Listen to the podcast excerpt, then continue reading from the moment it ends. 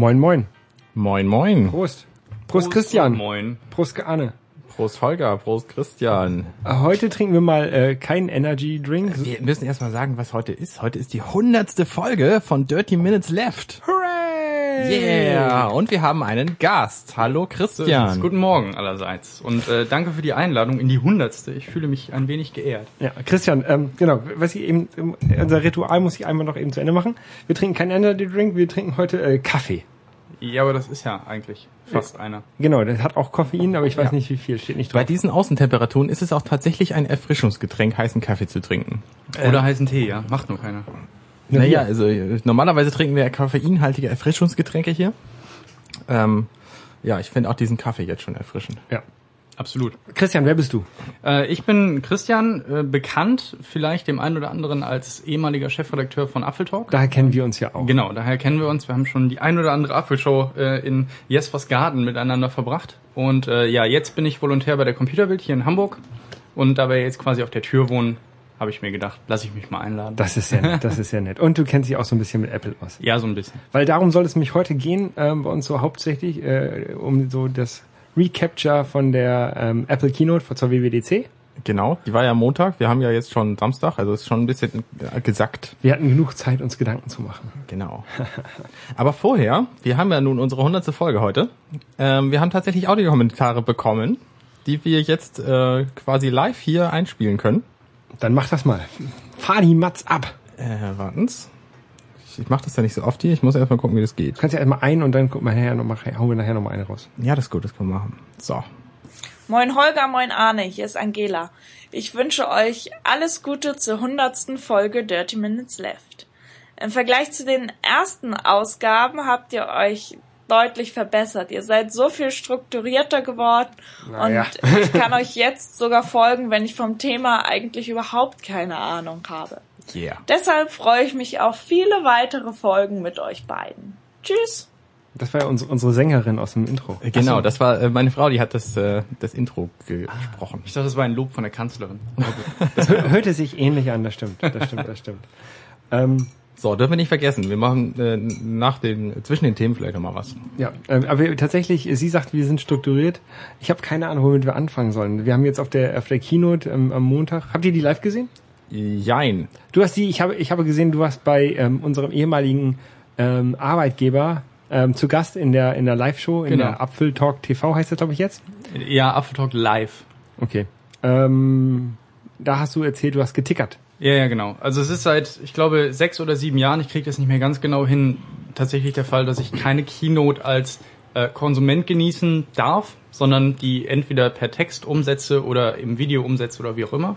Und äh, so auch bei der letzten WWDC, die habe ich dann für Computerbild getickert. Ja. Ich habe ich hab das ja früher auch mal gemacht, dieses, dieses Tickern. es ist unglaublich anstrengend. Ja, und vor allen Dingen, ähm, wenn man äh, quasi nur die, so den Übersetzer spielt für Leute, die halt kein Englisch nicht oder nicht so gut Englisch können. Also man, man wenn es keine kein Livestream gibt und man nur englische Ticker liest und das dann ganz schnell übersetzt ins Deutsche, das ist schon echt anstrengend. Ich hatte ich erinnere mich daran, äh, teilweise irgendwie vier andere Ticker auf dem externen Bildschirm auf und dann auf meinem äh, Mac, äh, iBook-Bildschirm damals noch, weil den, den Apfeltalk-Ticker und habe darüber getickert. Das ist schon, pff, ich bin froh, dass ich es nicht mehr machen muss. Ja, der Livestream, ähm, er erleichtert es ungemein, nimmt aber auch gleichzeitig eine Menge Leser weg. Also das ist so ein bisschen der Pakt mit dem Teufel, den Ja. man da eingeht.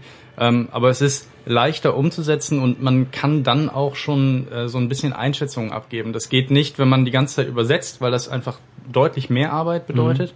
Ähm, aber wenn du den Livestream hast, dann kannst du deinen Lesern auch so ein bisschen sagen, okay, das ist jetzt das und das und das auch ein bisschen erklären, das ist ganz schön. Ja, weil es auch, glaube ich, einfacher geht zu lesen und zu gucken, also zu hören und zu gucken und gleichzeitig zu schreiben, als zu lesen und gleichzeitig zu schreiben. ja total. Ähm, Gibt es denn noch echt viele Leute, die sich so einen Ticker dann angucken, obwohl es einen Livestream gibt? Habt ihr- Also gibt es da Zahlen oder? Ja, ich denke, es sind ähm, vor allem die mobilen Leute, die das machen. Also wir hatten schon ein paar tausend äh, Klicks dann über den Abend verteilt auf unserem Live-Ticker. Und auch Apfeltalk hat ja den äh, Livestream gemacht, den kommentierten Livestream zum Livestream. Das ist also quasi hören und sehen und gleichzeitig darüber vor der Kamera erzählen. Das hatten wir auch erstmal über, auch schon überlegt. Und die äh, haben durchaus ihre Fanbase, ne? weil die Leute einfach sagen, ich will das nicht jetzt mit mit awesome und und great und äh, gorgeous hören, sondern ich möchte das bitte in vernünftiger Form wiedergegeben haben und eine erste Einschätzung mitbekommen. Ja. Und deswegen funktioniert das ja. Obwohl ja natürlich die, die ersten Einschätzungen ähm, oft schon problematisch sind. Also finde ich. Also ich finde es mal ganz gut, wenn man ähm, das nochmal einen Tag sacken lässt, bevor man dann einen Kommentar zu abgibt. Nee, ich, das finde ich im Grunde nicht, sondern ich finde, man muss einfach wissen, was das eigentlich für eine Message ist, die dahinter steckt. Ich meine, wenn zum Beispiel, das ist ein ganz grobes Thema, die WWDC äh, zeigt keine Hardware und tausende von Leuten regen sich darüber auf und ich frage mich, warum das denn? Ne, weil die einfach nicht verstanden haben, was da diese, diese Keynote eigentlich wollte. Ja, also ich, ich glaube, das ist ähm, hauptsächlich seit dem iPhone, also seit es deutlich, oder iPhone 3G, seit es deutlich mehr ähm, Apple-User gibt, die halt auch nicht unbedingt Mac-User sind, ähm, sind die Erwartungshaltungen anders und Leute sind enttäuschter. Also dann, äh, was war das? Ich habe auch so Kommentare gehört, so, äh, was war das denn für Scheiße? Wurde kein neues iPhone vorgestellt. Ich glaube, die Erwartungshaltungen sind einfach die falschen. Ähm, wie du schon richtig sagst, dadurch, dass Apple halt eine wesentlich größere Reichweite jetzt hat, über die Jahre auch bekommen hat, ähm, sind eine Menge Leute dabei, die das nicht einschätzen können, was da jetzt passiert. Und ähm, die Konkurrenz macht es Apple auch nicht leicht, weil Samsung und Co., die hauen halt am laufenden Band neue Geräte raus. Und dementsprechend erwartet man das dann auch äh, von Apple. Ja, und, aber- äh, das ist, glaube ich, einfach ein falscher Ansatz. Ja, bei Apple ist man ja inzwischen gewohnt, dass so ähm, iPod und iPhone und iPad kommen im Herbst. Ähm, letztes Jahr wurde, glaube ich, der Mac Pro Und vorgestellt. zwar auf jeden Herbst, das ist ja schon hart. Ja, also ich weiß noch, dass das erste iPhone wurde vorgestellt im Januar, da war ich gerade in Kalifornien. Also musste ich, musste ich morgens mal, einen- da gibt's auch einen Livestream, da musste ich morgens den Livestream gucken. Ähm, und dann wurde es irgendwann nochmal bei, bei der WWDC da tatsächlich vorgestellt. Ich glaube, da kam es dann raus bei den in den USA. Mhm. Genau. Und dann aber irgendwie nach dem zweiten oder dritten iPhone wurde es halt in den Herbst gelegt mit dem iPod zusammen. Genau. Beziehungsweise der iPod wurde dann ja fast gar nicht mehr angefasst. Wann haben Sie den denn zuletzt erwähnt? Ich kann mich gar nicht dran Den erinnern. iPod Touch mit Farben, glaube ich. Das ist schon ein bisschen. Ja. Und der iPod Shuffle kriegt halt immer mal wieder neue Farben. Und, Stimmt. und der Nano, der wurde auch verändert. Also Stimmt, den haben sie aber jetzt auch schon, ich glaube, viermal verändert oder so, ne? ja, ja. Jetzt sind sie sehr unzufrieden mit Scheins. Ja. Also ich habe ja tatsächlich noch ähm, zwei iPods. Einer mit kaputter Festplatte, mein iPod ähm, Foto, das ist hier iPod 4 quasi. Mhm. Ähm, und ein iPod Shuffle, den ich relativ neu habe, den ich zum Schwimmen benutze. Also der ist wasserdicht gemacht.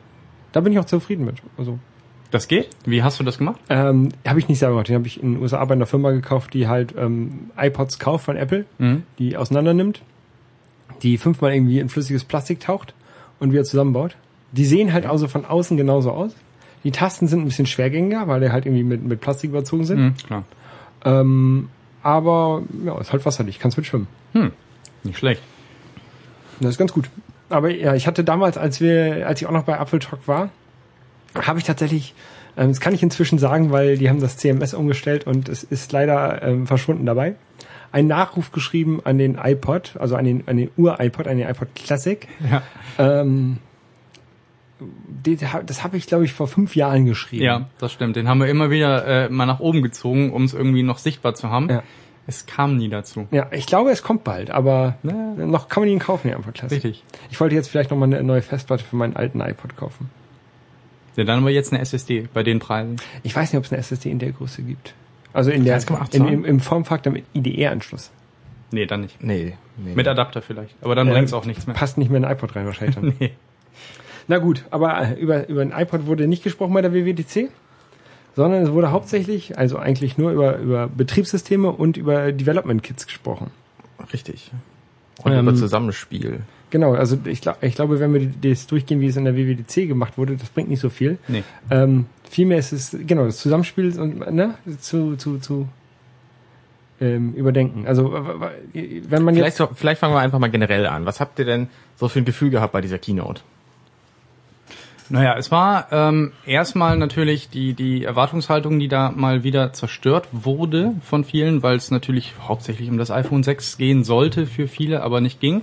Für mich, äh, es war eine sehr erfrischende Keynote, weil Craig Federighi einfach super ist auf der Bühne. Ja, Im Gegensatz zu früher, der, wo der so nervös war. Also Genau, der war jetzt genau. echt, echt gut. Ich fand ihn auch echt souverän. Also es hat mir Spaß gemacht, ihm zuzugucken. Ich glaube, er ist einfach überzeugt von dem, was er da tut. Ja. Ähm, vielleicht war das früher nicht der Fall, weil da hatte ja auch noch Scott Forstel ein bisschen was zu sagen und äh, naja, er ist ja dann rausgelobt worden oder gegangen worden, wie auch immer.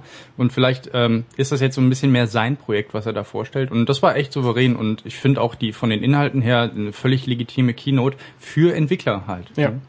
Ähm, aber es war, war ähm, ja nicht nur für Entwickler, sondern es war auch so ein bisschen was für Konsumenten dabei, quasi so, so ein Sneak Peek ähm, für das, was kommt. Also dieses Zusammenspiel von, von macOS und, und iOS, ähm, wo du halt irgendwie einen Anruf bekommst ähm, auf dem iPhone und das, wenn der, wenn der Mac in der Nähe ist, dann fängt das da auch an zu klingeln, du kannst Anruf annehmen. Ja. Ähm, das finde ich ein Feature, das ist, finde ich, finde ich sehr gut. Also das haut mich jetzt nicht so vom Hocker, aber SMS zum Beispiel nicht vom iPhone auszuschreiben, finde ich schon durchaus clever, weil ich mag es nämlich nicht.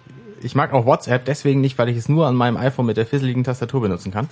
Aber, Ähm, aber das ist, ja- das ist ja Und das haben sie ja jetzt quasi aufgehoben. Das heißt, ich erwarte auch, dass es irgendwann ab nächstem Jahr oder so eine WhatsApp Mac äh, App gibt. Ja, war richtig. Ähm, die dann einfach mit deinem Telefon spricht und wo du dann deine Sachen an einer vernünftigen Tastatur schreiben kannst. Äh, Das, das glaube ich nicht, aber dieses, dieses SMS-Feature, das habe ich ja schon mal benutzt an meinem Mac. Äh, mit 10.3, da konnte man aus dem, aus dem Adressbuch über Bluetooth ähm, äh, SMS verschicken. Ja, stimmt. Das, Das hatte ich mit meinem, ich weiß nicht, ob das Nokia war oder ein Sony Ericsson Handy damals, ähm, konnte ich damit SMS verschicken. Das Mhm. war ja dann irgendwie mit, mit 10.4 oder 10.5 war das kaputt. Ähm, oder, oder mit dem iPhone war das dann weg. Ähm, War das denn ursprünglich auch so gedacht? Ich glaube nicht. Oder? dass man SMS verschicken konnte? Ja? Doch, das war Echt? im Okay. Kontextmenü hier SMS verschicken. ah, okay. Ähm, ähm, ich glaube ja, dass, dass man für, für dieses Feature, aber oder für, für diese beiden Funktionen, für das, ähm, für das Anruf annehmen oder, oder ähm, starten und fürs SMS verschicken, brauchst du einen relativ, entweder brauchst du einen relativ neuen Mac oder es läuft über WLAN. Also äh, es, es gibt ja zwei Möglichkeiten. Weil die, die haben immer gesagt, das iPhone muss in der Nähe sein. Mhm. Ähm, daher gehe ich davon aus, dass es über Bluetooth LE läuft. Und das haben, haben, haben, haben wahrscheinlich Mein Mac hat es schon nicht mehr, 2011. Genau, der hat, der hat keine Bluetooth Also noch LE. nicht, ja. Ja. Und ähm, das ist halt nichts, was, was quasi kein reines Software-Feature, sondern du musst halt ein, mindestens einen Mac vom letzten Jahr haben. Mhm. Da wird es wahrscheinlich wieder Leute geben, die sich dann drüber aufregen, ja, hier, Apple gibt nicht alle Funktionen für alle Rechner frei.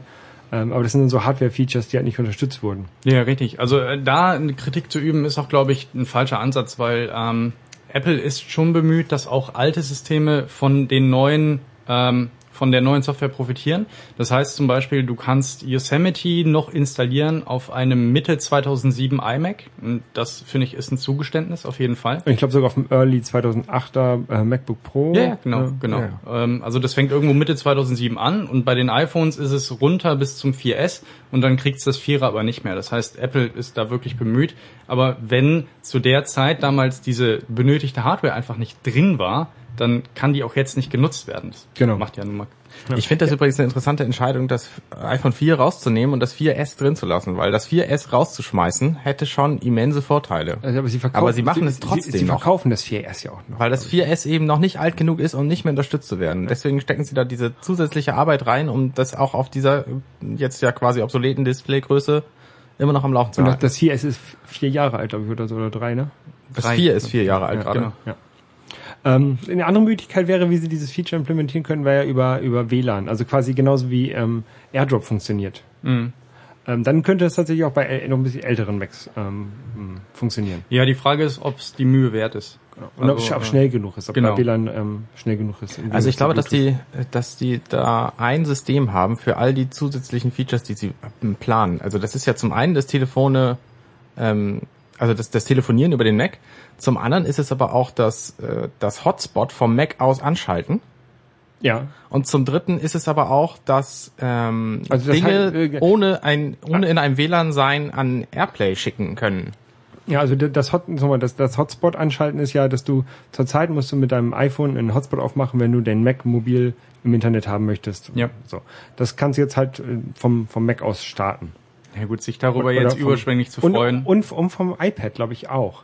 Äh, Was ich sehr interessant Genau, ja. finde, weil dann äh, ist das Argument für so ein 3G-iPad oder ein LTE-iPad deutlich äh, geringer, wenn das iPhone habe ich halt in der Tasche und dann kann ich halt ganz schnell vom iPad, ohne das iPhone rauszuholen, ähm, ins Netz, wenn ich unterwegs bin. Also ja, aber das ging vorher schon. Also Ja, du musst klar, halt du nicht musst es ein bisschen mehr, nee, nicht schnell, aber es, es ging auch. Also es gibt viele Leute, die sich besonders darüber freuen und das kann ich nicht verstehen. Oder es gibt eine Menge andere Features, wo ich sagen würde, das ist richtig cool. was, ja, äh, was, was war das andere, was du noch gesagt hattest? Das, Ähm, das Airplay funktioniert demnächst auch ohne ein bestehendes WLAN-Netzwerk überhaupt im, Ja? im, in, dem, in der Welt. okay.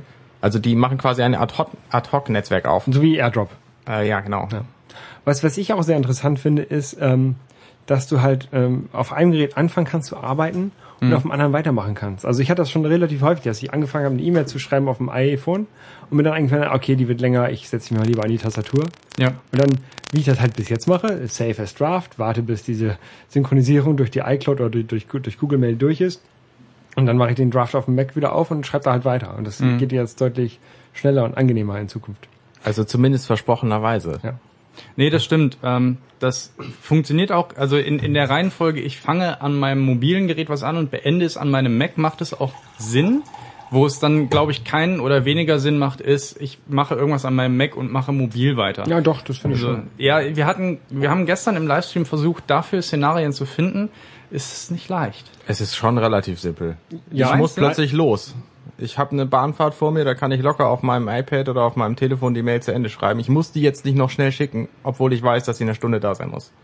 Oder, oder wenn ich jetzt keinen keinen keinen mobilen Mac habe, sondern irgendwie ein iMac im, im Arbeitszimmer oben im zweiten Stock, dann ähm, habe ich da ge- gerade irgendwie äh, ein Bild gesehen. Ich will das meiner Freundin zeigen, die unten im, im Erdgeschoss ist. Nehme ich halt das iPad runter und dann äh, ist es da direkt drauf. Also für mich klingt Also das das- ein bisschen konstruiert. Das ist, aber das ist so ein bisschen wie, wie, wie ein, es gibt ja schon ähm, Tabs, Cloud Tabs, iTabs in the Cloud, ähm, oder wie das heißt. Ähm, das ist ja schon ähnlich, aber das, mit dem neuen soll es ja irgendwie schneller und angenehmer gehen. ja, das funktioniert in dem. Safari auch ganz Ja. gut.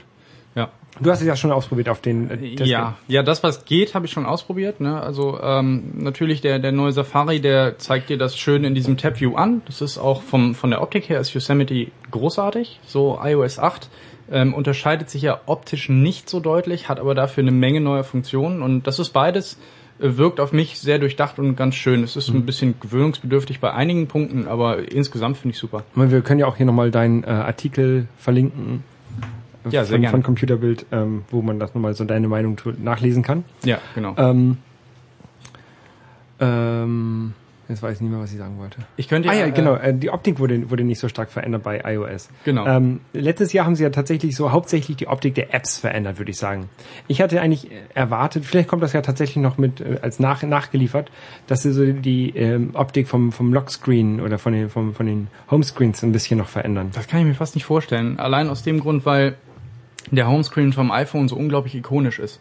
Also das ist ja, wenn du wenn du es nur in so einer schemenhaften Zeichnung irgendwie aufmalst, weiß man sofort, um welches Gerät es sich handelt. Und ähm, natürlich geht Apple auch irgendwie ähm, oder läuft Apple auch Gefahr, wenn sie es verändern, dass denen wieder vorgeworfen wird, ja, ist ja, dann kann ich auch Android nutzen. Also die haben ja jetzt durchaus Änderungen im Lockscreen drin, was auch wahrscheinlich das ist, was viele Leute glücklich genug machen wird, nämlich dass du auf Dinge sofort antworten kannst. Diese interaktiven ähm, Genau, die ähm, interaktiven Push-Nachrichten Push-Nachrichten, auf dem Ja. Lockscreen. ja, Genau. die sind super. Die sind super. Also es betrifft ja kein Design vom Homescreen, aber äh, das sind Änderungen, die sind durchdacht und auch äh, dringend nötig, wenn nicht sogar überfällig. Würde ich jetzt so sagen. Ja, und dann gibt's ja ähm, noch diese Änderung im, wie heißt das, was man Control Pad, Control Center. Ähm, da gibt es auch so kleine Widgets. Also da können Mitteilungszentrale. Mit Mitteilungszentrale, genau. Da, äh, Notification Center, genau. Da kann man ähm, jetzt Widgets reinlegen. Oder da, da können Apps Widgets reinlegen, die dann auch gesandboxed sind. Genau. Ähm, das war ja auch irgendwie so äh, eins der der der Hauptsachen äh, bei der, bei der WWDC, die immer wieder wiederholt wurden. Sandbox, Sandbox, Sandbox, alles ist sicher. Mhm. Ähm, was glaube ich ein großes äh, großes Problem bei Android ist. Ähm, wenn du halt dein Gerät, was glaube ich viele Hardcore-Nutzer machen, das irgendwie ähm, routest oder, oder Mhm. wie, wie man das nennt, also dass du halt alles installieren kannst, dann hast du auch, kannst du auch relativ viele Probleme bekommen. Das, aber wenn du das, das reine Stock Android von, von Google benutzt, was so mit nur Google Play drauf, Play Store drauf ist, dann ist es glaube ich ähnlich sicher wie das, wie, wie ein iPhone. Vielleicht nicht ganz so sicher, aber ähnlich sicher. Mhm. Ähm, Also ich glaube, dass sich die Nutzer damit mittlerweile ab, aber abgefunden haben, dass Apple halt ein sehr großer und sehr weitläufiger goldener Käfig ist und Android hingegen alles zulässt, aber man eben auch in die dunklen Gassen laufen kann, die dann eben äh, zu einem defekten Gerät führen können. Und von daher, ich finde ich find den Ansatz von Apple löblich, weil die Kunden, die auf Apple setzen, glaube ich, nicht alle, also eine Menge, vor allen Dingen äh, die Hörer von Dirty Minutes Left bestimmt, aber so die Kunden wie meine Mutter oder wie, wie mein Onkel oder so, die wollen kein offenes System. Oder sagen wir mal so, man sollte sie nicht dran lassen, weil dann Genau. kriege ich wieder den Anruf, der da heißt, mein Gerät funktioniert nicht mehr, was kann ich tun? Und 400 Kilometer weiter weg habe ich keine Ahnung, wie ich da jetzt helfen soll. Also, Die, solche Anrufe kenne ich ähm, zum Glück nicht, weil, weil meine Mutter hat inzwischen Mac und mein Vater benutzt ein iPhone und ein iPad, also das geht inzwischen. Ähm, aber äh, sie haben das ja trotzdem versucht, ein bisschen, bisschen zu öffnen durch diese Extensions, durch Ja. die Remote View Controller, dass man halt äh, andere Apps quasi aufrufen kann und die Daten werden einmal quasi aus der Sand Sandbox rausgelassen, in die andere App geschoben und dort wieder ordentlich weiterverarbeitet hoffentlich. Ja, ich bin aber überzeugt, dass diese Änderungen dennoch alle einem gewissen äh, Zulassungsprozess unterworfen sind. Wie das bei Apps eben auch ist, sobald irgendwelche Sachen im App Store landen, guckt Apple da drauf, ob die funktionieren. Und Ja. das ist meiner Meinung nach ein großer Vorteil. Das ist äh, für die Extensions für Yosemite zum Beispiel, die installierst du ja über die Systemeinstellungen. Und in den Systemeinstellungen hast du dann Link Get Extensions, der führt in den App Store. Das heißt, da wird vermutlich wenig bis nichts passieren, was Apple nicht mal gesehen hat. Ja. Und von daher ist es eine, es ist ein Stück weit eine Öffnung, aber immer noch, äh, Papi guckt vorher nochmal drauf. Ja, ähm, Was ja auch der, der Vorteil quasi von iOS ist. Ich meine, es gibt ja die berühmten Geschichten, wo irgendwie hier da böse Programme durchgerutscht sind, aber das sind Ja, vielleicht, weiß ich nicht, zehn in den letzten fünf Jahren. Ja. Bei x Millionen Programmen ist das schon echt wenig. Und wenn man sich mal anguckt, was so in der letzten Zeit beim Android passiert ist, also da hatten wir, die- gibt's ja diese, diese Swi- Swipe-Tastatur, ähm, und da hat sich jetzt herausgestellt, dass sie immer schon nach Hause telefoniert und die Location der Personen, die die benutzen, mitteilt. ähm, und jetzt kannst du beim äh, iOS in Zukunft auch die Tastaturen austauschen, aber es wurde irgendwie ausdrücklich erwähnt, dass die erstmal keinen Zugriff auf Datennutzung äh, Nutzung haben, also erstmal nicht nach Hause telefonieren können. Ja, zu Recht. Ich meine, das ist eine Tastatur. Was, was hat die zu funken? So, Ja. Die soll halt Ja. lokal funktionieren. Punkt. Ja. Ja. Ich möchte aber gern diese Keylogger-Tastatur bei mir installieren, äh, weil, nein. Ja, genau. Nee, aber äh, was mich persönlich äh, gewundert hat, ist, dass Apple nicht hingeht und sagt, wir kopieren Swipe und machen eine eigene Lösung, sondern äh, wir, wir machen QuickType, was ein völlig anderer Ansatz ist und bieten darüber hinaus QuickType, auch noch, QuickType ist, dass du ähm, QuickType wenn, sind du die Wort- Vorschläge. Vorschläge, genau. Genau. Wortvorschläge. ähm, die auch übrigens funktionieren, ohne dass du irgendwas eingibst. Also du kannst eine ganze SMS nur mit Vorschlägen schreiben. Das liest sich dann etwas merkwürdig und ähm, ich weiß auch nicht, wo Apple diese Assoziationen herkriegt, die dann nachher äh, aus diesem Text hervorgehen. Aber äh, das geht und das funktioniert auch wirklich ganz gut auf der ähm, Beta. Momentan nur beim iPhone. Ich weiß nicht, ob das dabei bleibt. Also bei meinem iPad habe ich es nicht. Ähm, und dann eben die Third-Party-Tastaturen, die gibt es jetzt noch nicht, aber auch da bin ich gespannt. Ich werde die ausprobieren, aber ob ich sie dann nutze, weiß ich noch Ja, nicht. ich weiß auch nicht. Also ich bin eigentlich mit der iPhone-Tastatur ganz ähm, zufrieden. Und ich kenne auch viele Android-Nutzer, Nutzer, die halt nicht diese Swipe benutzen. Ja, vor allen Dingen ist es ja auch so, dass du mit dieser äh, Continuity im Grunde auch deine iPhone-Tastatur nicht mehr so viel benutzen musst wie jetzt. Wenn du zu Hause bist. Ja, Wenn du zu Hause bist, kannst du dann ja eben mal wechseln auf dem Mac. ja das stimmt. Aber Co- Continuity funktioniert auch zwischen ähm, iPhone und iPad, richtig? Äh, ja, bei gewissen Features. Ja. Ne, Also, so eine ähm, Safari-Seite übergeben oder? Genau, eine Safari-Seite übergeben, alles was die iCloud betrifft, äh, insbesondere jetzt durch das iCloud Drive, was ich persönlich nach wie vor für ein, für ein absolutes Top-Feature halte, weil die Cloud von Apple, die ja von äh, Konkurrenten wie Dropbox zu Recht belächelt wurde, jetzt endlich erwachsen wird und du sagen kannst, ja, ich benutze die iCloud als Cloud-Service, weil ich kann meine Daten speichern und muss die nicht irgendwie über restriktive Wege hochladen, sondern ich habe einen Ordner und den kann ich auf meinem iPad, auf meinem iPhone aufrufen und habe den auch im Finder auf dem Mac. Das ist super praktisch. Aber, aber Vor allem löst das ja auch ein ganz anderes Problem. Weil, ne, wenn du in deinem Texteditor jetzt irgendwie mal eine Datei versehentlich in der iCloud gespeichert hast, dann siehst du die nie wieder, es sei denn, du guckst in deinem Texteditor öffnen Dialog. Ja, richtig. Und genau. das ist natürlich ein Problem, was sich damit hoffentlich löst. Ich gehe davon aus, dass ich, wenn das irgendwann zusammengeschaltet wird, alles, dass ich dann mehrere Dateien finde, von denen ich schon längst vergessen hatte, dass ich Ja. sie habe. Aber wirst du dann äh, Dateien, die du auf dem Texteditor in, keine Ahnung, äh, Super Texteditor 3 auf dem iPhone äh, geschrieben hast, die, wo es da keine Mac-Version von gibt, kannst du die Datei mit einem anderen Texteditor auf dem Mac aufmachen? Das ist, kommt das, auf das Format an, ne? Wenn's wenn es rein Text ist. Also das ist die Frage, lässt Apple es zu, dass du in diesen, diesen ähm, Silos der Apps ähm, wahllos in den Dateien rumschreibst? So wie ich Und, das verstanden habe, Gefahr, schon. und die Gefahr hast, dass du die Dateien kaputt machst? ja, ich glaube schon. Also es ist, es ist vermutlich äh, auch abhängig von dem Entwickler, auf welche Dateien man zugreifen kann und was für Formate da abgelegt werden. ne? Wenn es kein proprietäres Format ist, klar kann man da mit anderen Apps drauf zugreifen. Ob die das korrekt lesen, äh, ich erinnere nur gerne an wirklich äh, große Excel-Tabellen, die man dann mit Numbers öffnen möchte. Ob das, ob die Darstellung dann so ist, wie sie sein sollte, ist steht auf einem ganz anderen Blatt. Aber Numbers kann Excel-Dateien ja nicht schreiben, von daher Nö, aber man kann sie damit öffnen und wenn man Glück hat, wird es auch so angezeigt, wie es gemeint ist. Ja, ja, das ist richtig. Äh, Interessant ist auch, ob es, ob es wirklich alles so funktioniert wie gedemot oder ob, Ja, ob, stimmt. ob wenn es wirklich, wenn es herauskommt, ob es dann ähm, langsam wird und iMessages wieder drei Stunden später erst zugestellt werden. Also im Moment funktioniert es noch nicht. So viel kann ich dazu sagen. Äh, wie es dann in der Final aussieht, Apple hat jetzt noch ein knappes halbes Jahr Zeit. Ähm, aber momentan, man sollte die Finger von der Beta lassen, wenn man es produktiv einsetzt. Was haltet ihr von den ähm, Cloud-Fotos? Also ähm, Großartiges Feature. es ist ja quasi, ähm, äh, wie hieß, wie hieß noch diese diese Firma, die alle Fotos, der schon mal Everpix. Ever, Everpix, genau, alle Fotos, die du jemals gemacht hast, in der Cloud zu speichern für immer. Ähm, in Klammern ein halbes Jahr, dann sind wir pleite. ähm, also was versucht die Apple auch, und zwar in der Originalauflösung und Videos auch zu speichern in der Cloud. Ich finde das total großartig. Das ist ein Feature, was ich mir seit ich iPhoto benutze und mehrere Geräte äh, wünsche ich mir das. Dass die Fotos alle überall gespeichert sind, weil dann nämlich auch so, so Dinge plötzlich sinnvoll werden, die es schon seit Jahren gibt. Das iPhoto für iOS-Geräte ist kompletter Quatsch bislang. Ja, Und wenn du deine Fotos aus der iPhoto Cloud ähm, allesamt in dein iPhoto im iOS äh, laden kannst und da benutzen kannst und dann wieder aber auch zerstörungsfrei in der Cloud speichern kannst, dann ist das Ding plötzlich sinnvoll. Aber wird es iPhoto in Zukunft geben? Ja, Also klar. alles, Also alles, das, ich alles das, was wir gesehen haben, das war nicht iPhoto. Nee, ich Das glaube, war- für war- iOS kippen sie es auch. Ich glaube, für iOS gibt Ich glaube auch, ähm, ich Ja. glaube auch die Fotos-App, die wir gesehen haben, die noch nicht so mächtig ist wie iPhoto zurzeit. Ähm, Die wird das. Also ich glaube, ich glaube, die sie auch- migrieren das. Genau, die aber auch Mhm. unabhängig, die aber auch unabhängig vom Betriebssystem geschippt wird. Also ich glaube, sie haben gesagt, die wird nicht fertig bis Yosemite. Genau, Und sie das wird, kommt wird erst nachgeliefert 2015. über den über den App Store. Mhm.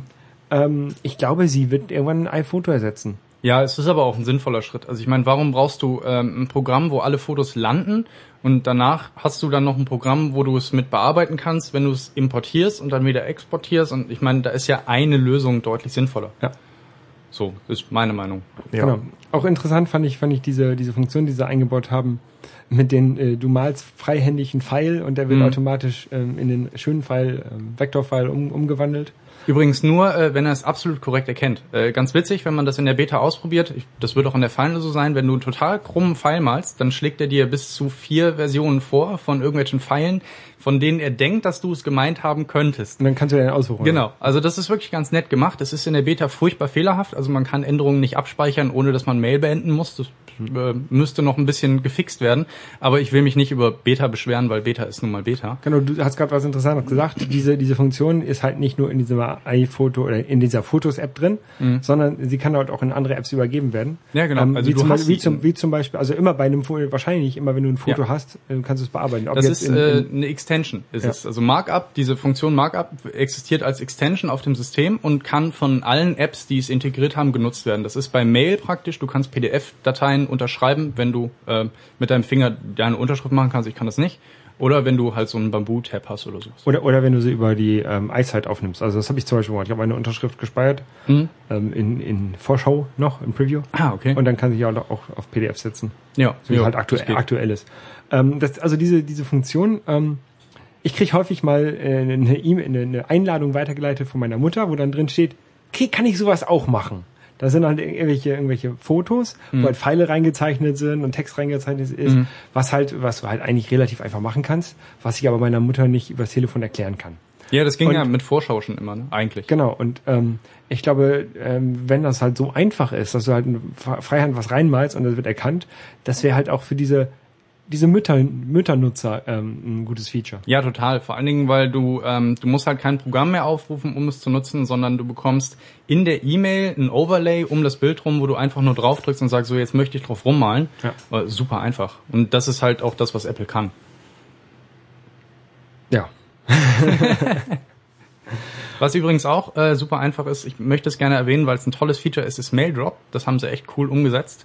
Ähm, ich habe das mal Was ausprobiert. Maildrop ist, wenn du äh, Anhänge verschicken willst, die für eine E-Mail eigentlich zu groß sind. Ah ja, genau, dann wird das in der, in der iCloud gespeichert oder Genau. zwischengespeichert. Aber inzwischen ist es doch sogar, also mit Maildrop wird es doch quasi nichts mehr geben, was nicht zu groß ist. Nee, richtig. Ja, doch. Das heißt, äh, Also fünf, verschickst- größer als 5 Gigabyte. 5,1 Gigabyte wäre zu groß. Ja, nein, ich meine, ähm, es wird ja, wenn du aus Mail dann irgendwas verschickst, wird das doch alles in deine iCloud gespeichert und darüber weitergegeben, oder nicht? Habe ich das falsch verstanden? Nee, das ist Die schon... selektieren noch nicht ab X Doch, doch, doch, die selektieren, wenn es, wenn es von dem anderen ähm, Server, glaube ich, zurückkommt, wenn der Server sagt, ich kann es nicht annehmen, Mhm. da, dann, dann macht der Apple-Server, sagt dann, okay, dann äh, speichere ich das hier und hier hast du die neue Version oh, mit dem, mit dem Download-Link. Also momentan ist So hab es so, verstanden. äh, ja, aber Das heißt, die, momentan ist das es halt, so. Moment, das heißt, die verschicken eine Mail an web.de anders als an Google-Mail? Nein, nein, sie verschicken sie an web.de mit, mit, mit, mit, mit 3 Gigabyte Anhang. Ja. Dann sagt der web.de-Server, Will ich äh, nicht. will ich nicht haben. Geh zurück, Apple. Ne?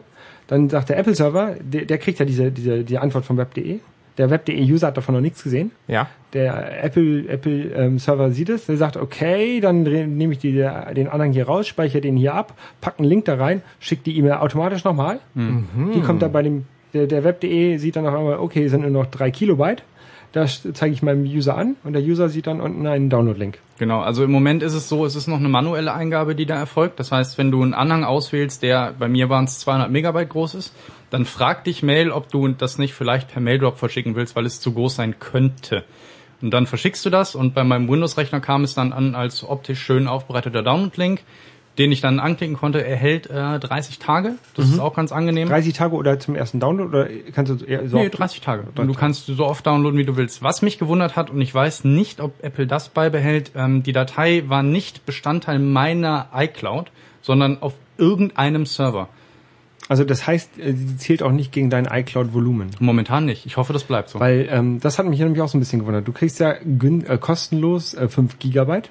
Egal, es ist auch, was ich auch ein bisschen problematisch finde, egal wie viele Geräte du hast. Weil ich, ich hätte erwartet, okay, ich bin hier Power-User, ich habe ein, hab ein Mac, ich habe ein iPad, ich habe ein iPhone und vielleicht noch fünf iPod Touch. Vielleicht kriege ich nicht für jedes Gerät 5 Gigabyte dazu. Das wäre ja. Ja. oder wenigstens irgendwie fürs erste fünf und für alle anderen noch drei dazu.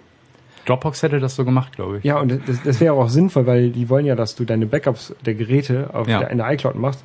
Dann könnten sie ja wenigstens so viel Speicherplatz zur Verfügung stellen, dass du für jedes Gerät backuppen kannst. Ja, das ist ein guter Punkt. Also ich habe 5 Gigabyte noch, die gratis 5 Gigabyte und mein iPhone 5 Backup ist groß 3,4. Ja. So, also kannst du dir ausrechnen, wie viel ich dann noch frei habe. Ich kann mir aber auch vorstellen, dass da das letzte Wort noch nicht gesprochen ist. Ich meine, die haben jetzt gesagt, 20 Gigabyte kosten einen Dollar pro Monat und 200 kosten 4 pro Monat. Genau, sie Was durchaus faire Preise sind, aber ich kann Ja. mir auch vorstellen, dass die, dass die im Herbst zum iPhone noch ankündigen, ja, und wir schenken euch für die iCloud so viel Platz, wie eure Geräte besitzen. genau, Dazu. Sie, sie haben es auf jeden Fall günstiger gemacht, ne? Ähm, ich habe ich hab zurzeit auch gerne, ich habe diesen 15, 15 Gigabyte Mhm. ähm, habe ich. Ich glaube gar ich weiß gar nicht, was das kostet. Hast du die bezahlt dann? Ja, ja, ich habe Ah, okay. den, den, den kleinen, den kleinen, Mhm. die, den ersten Schritt habe ich bezahlt. Ähm, 9,2 sind frei. Also ich bin kurz über die 5 rüber. Ja, und das ist bei den freien fünf dann auch irgendwie eine Farce, wenn du dich über deinen Ordner freust, wo du Sachen reinschieben kannst und dann aber aufgrund deines Backups, was du in dem Ordner gar nicht siehst, gar nicht mehr so viel speichern darfst. Ja. Ja, ich bezahle 16 Euro pro Jahr. Das wären dann äh, für 10 Gigabyte. Mhm. Das wären jetzt ähm, für 20 Gigabyte würde ich dafür bekommen, glaube ich. Ja, für ein Und- bisschen weniger Geld. Und für ähm, und für 100 100 Euro oder 100 Dollar bekommt man dann 200 Gigabyte, glaube ich, ab in Zukunft. 4 Dollar pro Monat. 4 Dollar pro Wobei Monat. Dollar nicht unbedingt Euro sein müssten. Die rechnen das ja im App Store auch nicht ganz Ja. äh, um. Das heißt, du zahlst dann, was weiß ich, deine wahrscheinlich irgendwie Fünf Euro. 3,20 oder so. äh, deine 3,20 pro Monat und bist dann irgendwie bei 40 Euro im Jahr. Also Für das 200 Gigabyte finde ich ist schon ein sehr fairer Preis. Ja, das ist vor allen Dingen deswegen okay, weil du das iCloud Drive auch mit Windows nutzen kannst. Ja. Also das ist ein Zugeständnis, was ich ähm, begrüße und auch andersrum nicht verstanden hätte. Was ich ja ähm, ein bisschen komisch finde, ist, wenn sie ja alle deine Fotos speichern. Ich habe jetzt, äh, ich kann jetzt gerade mal nicht äh, nachgucken, wie groß meine iPhoto-Library ist, aber ich glaube, sie ist schon sehr groß. Meine hat so irgendwas bei 45 Gigabyte. Meine ist bei 11. Okay. Ja. Aber ich weiß nicht, ob, ob sie darin landet. Also was auf jeden Fall im Moment in der iCloud liegt, sind ja alle Fotos und Videos, die auf deinem iPhone oder iPad drauf sind, weil die Bestandteil des Backups sind. Die, letz die letzten 1000? nee, bei mir sind's alle. Okay. Und das ist, allein das sind vier Gigabyte, die jetzt auf dem Gerät und auch auf dem äh, Backup dann liegen. Ich habe das jetzt ausgemacht, damit ich das iCloud Drive überhaupt nutzen kann. Und das kann irgendwie nicht die Lösung sein. So, weil das Backup sollte nicht Bestandteil des Inklusivvolumens sein, sonst ist die Funktion irgendwie so ein bisschen ähm, scheinheilig. Genau, sonst gibt es Leute, die sagen, okay, ich will jetzt vielleicht keine, keine 10 Dollar bezahlen im Jahr, weil ich bin arm. Ähm, dann mache ich lieber meinen Backup aus, Mhm. damit ich ein bisschen mehr Sp- Speicherplatz richtig. habe. Das ist halt auch ähm, da, da, äh, negativ. Ja, ein Backup ist schnell abgestellt. Ne? Ja. Man, man braucht es ja erst, wenn man es wirklich braucht und dann Ja. hat man es nicht. Also Vor allen Dingen äh, hat Apple dadurch ja auch viel mehr Supportkosten, weil dann die Leute zu denen gehen und sagen, hier, meine Sachen sind weg, könnt ihr nicht irgendwie. Und so ein, so ein Backup ist auch echt hilfreich. Also ich habe jetzt, ähm, ich habe gerade so zwei, drei kleine, kleine Probleme mit meinem iPhone. Und bevor ich das jetzt zum Apple Store bringe, will ich das einmal neu aufsetzen. Mhm. Aber das mache ich auch nur, weil ich weiß, ich habe ein Backup. Mhm. Und wenn das neu aufsetzen nichts hilft, kann ich immer noch das Backup wieder einspielen. ja, musst du mittlerweile auch. Ne? Also die nehmen die Geräte im Apple Store nicht an, wenn du äh, da kein Backup von gemacht hast. Ja. Dann schicken die dich einfach wieder weg. Und du musst äh, mein iPhone suchen ausmachen. Das ist mir auch neu. Also sie nehmen keine Geräte mehr in Reparatur, wo noch das Tracking aktiv ist. Genau, weil sie müssen halt das Gerät von dem, von dem Account ent, ent, Genau. entkoppeln. Richtig. Ja. Aber die Kopplung begrüße ich total. Also ich finde es das super, dass man das nicht einfach so, wenn ich jetzt ein iPhone irgendwo finde oder es mir geklaut wird, dass das dann einfach benutzt werden kann. Ohne dass ich das mitkriege. Gut, ähm, iOS. Gibt es sonst noch irgendwas für iOS? Also äh, was, was, was, was interessant auch noch ist, dass ähm, viele Funktionen übernommen wurden oder viele, äh, viele Sachen in, auf den heutigen Stand gebracht wurden, sage ich mal, ähm, wo es früher halt, wo es halt in Android oder wo andere Systeme halt ein bisschen weiter sind oder Drittanbieter weiter sind. Mhm. Ich spreche jetzt hier, glaube ich, von, von, von WhatsApp ein bisschen und von iMessage, Mhm. dass du halt so ähm, Text und Videos ähm, äh, Inliner, äh, also gesprochenen Text, ähm, Ja, genau. Sprache äh, aufnehmen kannst und hinschicken kannst, was ja mit WhatsApp, glaube ich, schon funktioniert. Ja, schon Ähm, lange. Wo halt, wo halt, glaube ich, auch viele, ähm, also wo ich auch ein paar Kommentare gelesen habe, dass Apple mal wieder nur kopiert. Ja, was, ähm, was heißt Apple? Ja, Apple kopiert, aber was willst du anderes machen, wenn die Funktionen Sinn machen? Also natürlich äh, erfindet Apple das Rad nicht neu, aber äh, was Apple macht, und das muss man denen zugutehalten, sie machen es einfacher und sie machen es nativ. Und ich glaube, eine native Einbindung von Features ist besonders für unbedarfte Nutzer ganz wichtig. Weil ähm, so eine Drittanbieter-App hast du nicht mal eben gefunden, geschweige denn installiert. Und wenn es einfach da ist zum Nutzen, dann kannst du es halt brauchen. Aber wird, wird ähm, iMessage jetzt WhatsApp ablösen? Nein, auf gar keinen Fall. Und zwar deswegen nicht, weil es eben nur unter iOS funktioniert bislang. Äh, Glaubt ihr denn, dass es ähm, besser, besser angenommen würde, wenn es auch auf Android einen Client dafür geben würde? Weil, also das bezweifle ich, weil ich glaube, dass viele Leute, die Android benutzen, entweder sie benutzen Android, weil es halt billi- ein bisschen billiger war als ein iPhone. Ähm, da gibt es sicherlich viele, die gerne ein iPhone hätten, aber die dann sich lieber ein Android kaufen, weil es billiger ist. Oder weil es offener ist. Mhm. Oder weil sie halt Apple doof finden. Und ich glaube, wenn sie Apple doof finden, dann würden sie sich auch kein iMessage installieren. Ja, also ich glaube, WhatsApp macht sich ähm, genauso wenig Freunde wie Apple in letzter Zeit. Also WhatsApp ist ja jetzt nicht der Stern am Himmel, sondern einfach die Le meisten Leute sind da. Und ich glaube, bei Messenger, ja, aber bei Messengern funktioniert das, glaube ich, exakt so wie bei sozialen Netzwerken. Da, wo die meisten sind, das wird genutzt.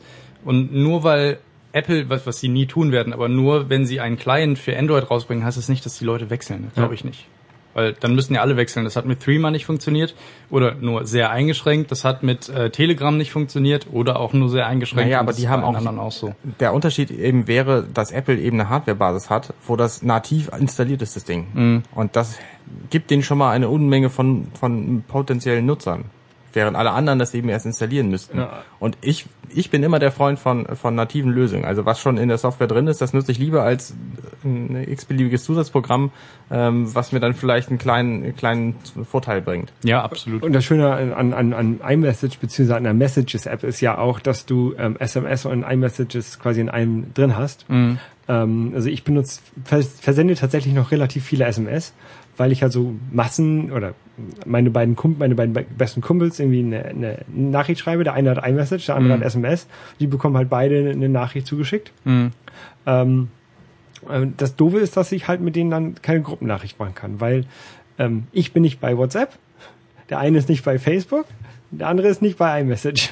Ja, das ist, ist nicht unproblematisch. Ne? Ich meine, äh, Facebook hat es, hat es besser gelöst, weil da sind einfach alle irgendwie, auch wenn sie kaum noch irgendwie auf Ja. die Seite gehen.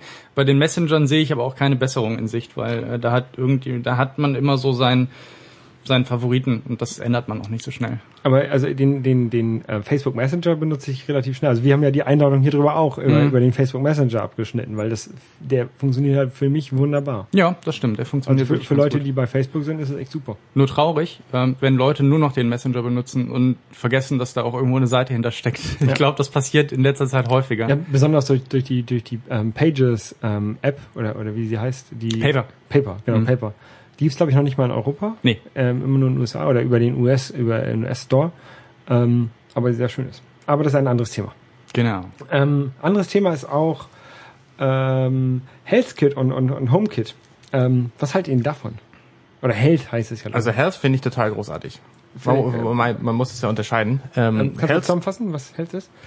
Ähm, HealthKit ist äh, quasi die Entwicklerrückseite von dem, was man auf dem iPhone dann als App Health finden wird. Nämlich, dass alle Daten von allen möglichen ähm, Fitnessgeräten und Fitnessprogrammen und Apps und so, die tracken, wie lange du läufst und wie schwer du bist und wie dein Blutzucker ist und all solche Dinge sollen dann in einer App zusammenfließen. Die wird dann Health heißen und auf dem iPhone und iOS-Geräten zu finden sein. Da kann man eigentlich nur hoffen, dass es von, von vielen unterstützt wird. Also ich habe gesehen, du hast mal, du hast dein, dein Job, Jawbrow ist das, ne? Jawbone. Ja. Genau. Ähm, du hast das. Ich habe so eine, eine, eine Triathlon-Uhr, die halt bis jetzt nur mit einer Webseite und mit dem Mac halt synchronisiert, ohne iPhone-App. Wenn das alles in einem zusammengefasst wäre, wäre natürlich schön. Das wäre total großartig. Und vor allen Dingen haben sie auch, ähm, das ist ein Feature, das stelle ich mir in Deutschland rechtlich wahnsinnig schwierig vor, ähm, die Möglichkeit eingebaut, dass du mit deinem Arzt quasi da dich verbindest und dass, wenn dein Blutzuckerwert plötzlich ins Unermessliche schießt, ähm, dass dein Arzt dann eine Nachricht kriegt. Das wird nicht passieren. Das wird in Deutschland auf keinen Fall Aber passieren. es, sei- es sei denn, wenn, wenn du das freiwillig äh, einschaltest, warum nicht? Also so, Ja, weil, solange du, ähm, dein, du, du sagst, okay, deine Daten dürfen bei Apple gespeichert werden und dürfen an den Arzt weitergeschickt werden, dann ist okay. Ich glaube, der Arzt hat da immer noch zu entscheiden. Also ich kann mich dran erinnern, ich wollte irgendwann mal meine Akte haben, um sie zu einem anderen Arzt zu bringen. Und da sagte mir die Praxis, nee, die Akten, auch wenn es deine Daten sind, sind Eigentum der Praxis. Wir geben die nicht raus, Punkt. Und das wird dann wahrscheinlich auch äh, Informationen für Health betreffen, Okay. die du einfach nicht kriegst. So, und, Aber so, äh, nee, so rum ist es ja auch nicht gedacht. Es ist ja nicht so gedacht, dass dein Arzt in deinem Programm Dinge eintut, sondern dass das, was deine Geräte für dich tracken, äh, wenn deine Waage sagt, oh, du wiegst plötzlich 250 Kilo, dann kriegt dein Arzt eine Nachricht, ja, machen Sie mal irgendwie hier einen Diätvorschlag oder so. das wird alleine schon deswegen nicht Und dann passieren. kommt die Krankenkasse und sagt, ah, sie wiegen zu viel, sie müssen jetzt 100 Euro mehr bezahlen im Monat. Wahrscheinlich, ja. Ja, sowas halt. Ne? Also ich meine, klar, bei Gewicht und, und irgendwie Bewegungstrackern ist es relativ unerheblich, aber wenn du deinen Blutzucker zum Beispiel täglich messen musst mit so einem Ja. iOS-Gerät, dann ist es was anderes. Ich halte das für realistisch in einem Gesundheitssystem, wie die USA es hat. Wo du In- deinen äh, Arzt du meinst hast, keins hat. Genau, genau. Also in einem Land, wo es kein System gibt, sondern wo man einfach den Arzt bezahlt äh, für das, was er tut. Weil dann wird er vielleicht auch bereit sein, äh, diesen Service anzubieten. Aber ich, also als Kassenpatient, never. Glaube ich nicht dran. Wird nicht passieren. Und da sehe ich auch ein Problem bei Health. Ähm, Health wird, glaube ich, in Deutschland ähnlich genutzt werden wie Passbook, nämlich nur von wirklich großen, die es sowieso irgendwie machen und das auch in Amerika anbieten und dann auch nur in eingeschränkter Form. Ich glaube nicht, dass Health so unglaublich erfolgreich wird hier. Also, Also Pa- Passbook benutze ich schon relativ viel. Ähm, Echt? Ich, ich fliege auch relativ viel, aber auch ähm, bei, bei Kinos manchmal. Also Mhm. das funktioniert schon ganz gut. Ähm, aber ich, ich glaube und ich hoffe schon, dass das Health, also gerade bei diesen bei diesen ganzen Trackern und und hier die die Withings äh, Withings Waage, ist ein französisches Unternehmen, Mhm. aber auch gro groß in den USA. Ich glaube, dass die schon alle Unterstützung für Health anbieten und dann ist es ja auch in Deutschland verfügbar, wenn die äh, Anbieter damit ziehen, weil es gibt ja kein, keine Waage, die nur in Deutschland verkauft wird. Nee, ist richtig. Aber es ist, also Apple bietet ja erstmal nur eine Anlaufstelle für Daten. Genau, Schnittstelle und, für Daten. Genau. Und wenn die Entwickler da Bock drauf haben, dann werden die Daten da sicherlich landen. Die Frage ist, wie nützlich ist das für mich als Nutzer am Ende? Also es gibt so auch Daten, die jucken mich halt nicht. Also ich finde das schon ganz, ganz witzig. Vor allen Dingen, also ich bin jetzt vor einem halben Jahr ungefähr umgestiegen von Runtastic auf diese, diese Triathlon-Uhr, die ich habe. Mhm. Ähm, letzte Woche wurde ich von einem Kollegen gefragt, warum ich denn keinen Sport mehr mache, weil mein letzter Eintag von Runtastic von, von einem halben Jahr war. Oh je. Und ähm, wenn das jetzt quasi zusammengefasst ist in einer App, die man dann vielleicht auch irgendwie teilen kann, dass man sagen kann, okay, hier ähm, einmal die zusammengefassten Daten bitte auf dieser Webseite darstellen. Mhm. Und da dürfen halt meine fünf Freunde, die ich, denen ich das erlaube, die dürfen das sehen. Dann wäre das, glaube ich, ganz cool. Ich denke auch, dass Ähm, das Potenzial und, äh, hat. Genau, genau hatte ich, ich hatte nämlich ähm, damals, als ich umgestiegen bin von Runtastic auf diese Uhr, ähm, war ich da, habe ich angefangen, äh, eine Website zu programmieren, deren Ziel es halt sein sollte, äh, aus allen möglichen äh, Trackern und, und, und, und Webseiten ähm, die Daten zusammenzufassen zu Mhm. einer Übersicht. Das mache ich jetzt nicht, habe ich jetzt aufgehört, weil das brauche ich jetzt quasi nicht mehr, weil ich das quasi jetzt, Gestieft. genau, ich wurde gestieft. Ähm, Geguckt. geguckt, genau. ähm, ja. Also ich finde das schon ganz cool. Und ich finde es auch gut, dass die ähm, Apps dann untereinander Daten austauschen können. Also dass zum Beispiel die die, die, ähm, ist halt wieder Wi- Withings-Waage. Moment, das ist ja jetzt ein anderes, anderes Nee, nee, Feature. es, es, es gehört zu Health dazu, finde ich, also zu Health geht, dass die Withings-Waage Health sagen kann, hier, ähm, Holger wiegt 70 Kilogramm und dann kann die Triathlon-App äh, Health fragen, hey, wie, wie viel wiegt denn Holger? Und wenn, wenn, wenn, wenn ich dann freigebe, dass die, äh, die, die Triathlon-App das sehen darf, dann bekommt die halt von Health gesagt, ja, Holger wiegt gerade 70 Kilogramm. Mhm.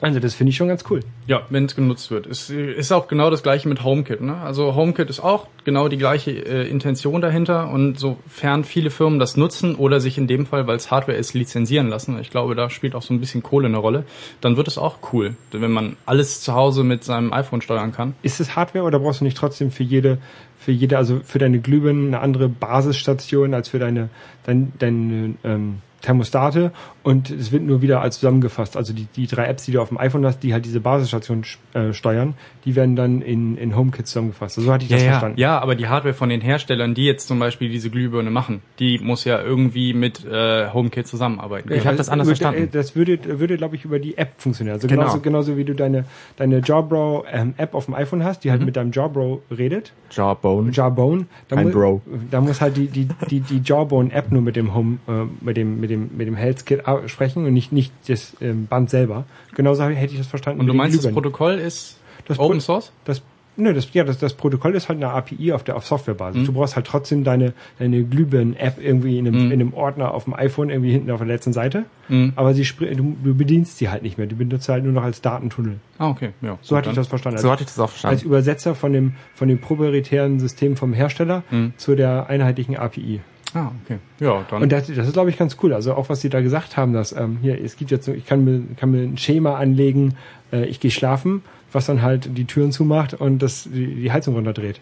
Und Dubstep anmacht. Und Dubstep. Und Dubstep. Genau. Würdest, würdest du so einem System eigentlich trauen? Ja. So, echt? Also ähm, ich weiß nicht, ob ich dem trauen würde, wenn ich in Urlaub fahre. Ne? Ich glaube, und dann wirklich alles zu haben möchte. Mhm. Ähm, aber so für den täglichen Gebrauch, wenn ich auch sowieso zu Hause bin ne, und dann sage, komm ich, ich komme jetzt zu Hause an, mache schon mal die Musik an, drehe schon mal die, die Heizung hoch, wenn ich, wenn ich am Bahnhof ankomme, damit ich, wenn ich in fünf Minuten zu Hause bin, das schön muckelig hab. Mhm. Das würde ich schon ganz cool finden. Ich würde das auch total gut finden.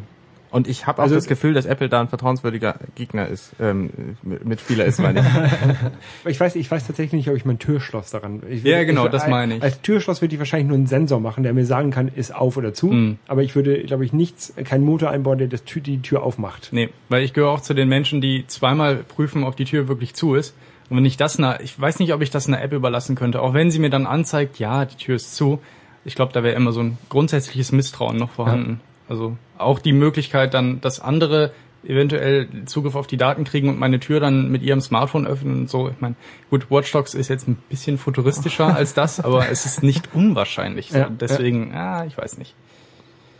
Ähm, Also ich würde das wahrscheinlich nicht, ich habe überhaupt kein Gerät, was sich irgendwie mit dem Smartphone steuern lässt. Ich würde das wahrscheinlich eher mit Lampen ausprobieren. Und wenn ich das erfolgreich lange Zeit benutzt habe, zuverlässig, dann würde ich vielleicht auch irgendwann auf Türschlösser umgehen, äh, wechseln. Zusätzlich vielleicht. ja, also noch ein zweites Türschloss, ein Genau. drittes, drittes Türschloss, was dann über die App gestellt wird. Und dann geht der Akku leer. Ich meine, du kannst ja dein Türschloss, wenn du es über die App sowieso machst, kannst du es ja auch so steuern, dass es irgendwie nach zwei Minuten sowieso wieder zugeht oder so. Ja. Ja, mal gucken, wo das Da hinführt. gibt's ja diverse Möglichkeiten, die allesamt wahrscheinlich noch nicht durchdacht sind. Aber als Mieter glaube ich nicht, dass ich da allzu schnell in den Genuss komme, sowas nutzen zu können, muss ich sagen. Also ist dann doch eher Eigentümern vorbehalten, oder? Ja, Wohnung kaufen, Haus Ja. kaufen. In Hamburg auch. Absoluter Schnapper. Ja, ja. Oh, Na, schnell. in der Hafen City, da sind so viele schöne freie Flächen. Ja, es sind zumindest da. viele leer. Ich habe letztens gesehen, dass da ist eine ri- richtig schöne Wohnung, ähm, sind da frei, ähm, in, in richtig schönen Blick nach Norden, die Elbe hoch, ähm, den Marco Polo Tower. Mhm. Ist auch relativ günstig, nur so zwei, also nur zwei steht vorne, Ja, dann. mit 6-0 dran. Mindestens. Ja, das ist ähm, traurig, traurig, traurig. Ähm, Als äh, zu- netten Zwischengag würde ich hier nochmal eine, äh, einen Audiokommentar einspielen. okay. Weil wir haben ja immer noch Folge 100, ne? spektakulär. Juhu, fahr ab. Ähm, Rainer, fahr ab. Sehr Olga, sehr Arne. Ich wollte hiermit aus Österreich zur 100. Folge gratulieren und damit sagen, dass man eigentlich sogar schon ein bisschen außerhalb von Deutschland kennt. Ähm, ja, mir macht es viel Spaß, euch zuzuhören. Überhaupt beim Rainer. das war kaputt, oder? Da, da, ich habe nichts verstanden. Ja, okay. ich mach's einfach nochmal. Sehr Olga, sehr Arne. Ich wollte hiermit aus Österreich zur 100. Folge gratulieren und damit sagen, dass man eigentlich sogar schon ein bisschen außerhalb von Deutschland kennt.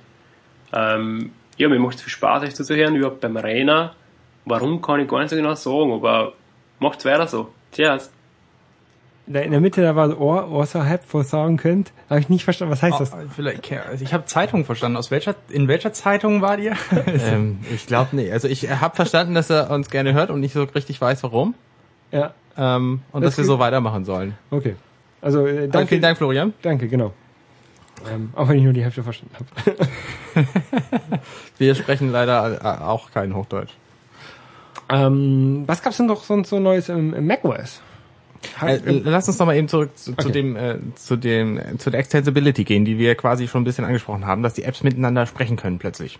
Weil das ist ja bislang überhaupt nicht der Fall. Das heißt, wenn ich meine, ähm, wenn ich meine Fitness-Apps miteinander reden lassen will, dann machen die das über einen Server außerhalb von Apple und der andere, die andere App holt sich die Daten dann vom Server wieder. Ja. Und das wird sich ja mit iOS 8 ändern, dass dann quasi die Daten über bestimmte APIs quasi mit mit dem Telefon reden können und das Telefon gibt die Daten dann weiter. Das heißt, man umgeht quasi den Schritt des Servers und klärt die Sachen dann über Apple. Es ist immer noch nicht so, dass man quasi frei auf dem System rumwürgen kann, sondern es ist alles immer noch gesandboxed, aber plötzlich gibt es eben die Möglichkeit. Das heißt, meine, meine Foto-App kann zum Beispiel meiner äh, Fotobearbeitung-App oder so zusammenarbeiten. Und das finde ich ist eine ziemlich coole Neuerung. Ja. Das äh, kommt wieder darauf an, wie die Entwickler das nutzen. Aber ich finde, dass Apple die Möglichkeit gibt, das ist sehr löblich. Also sie haben ja generell, glaube ich, jetzt auf der Konferenz mehr Sachen angekündigt, worüber sich Entwickler freuen ähm, und Ich- auch dann in Zukunft nutzen können, als dass die Consumer dann irgendwie äh, jetzt jetzt schon wissen, was das eigentlich bedeutet. Aber genau, also ist ja das, das D steht ja nicht für Consumer Nee, richtig. in WWDC. Das ist ja äh, WCCC. Genau. CC. Ja.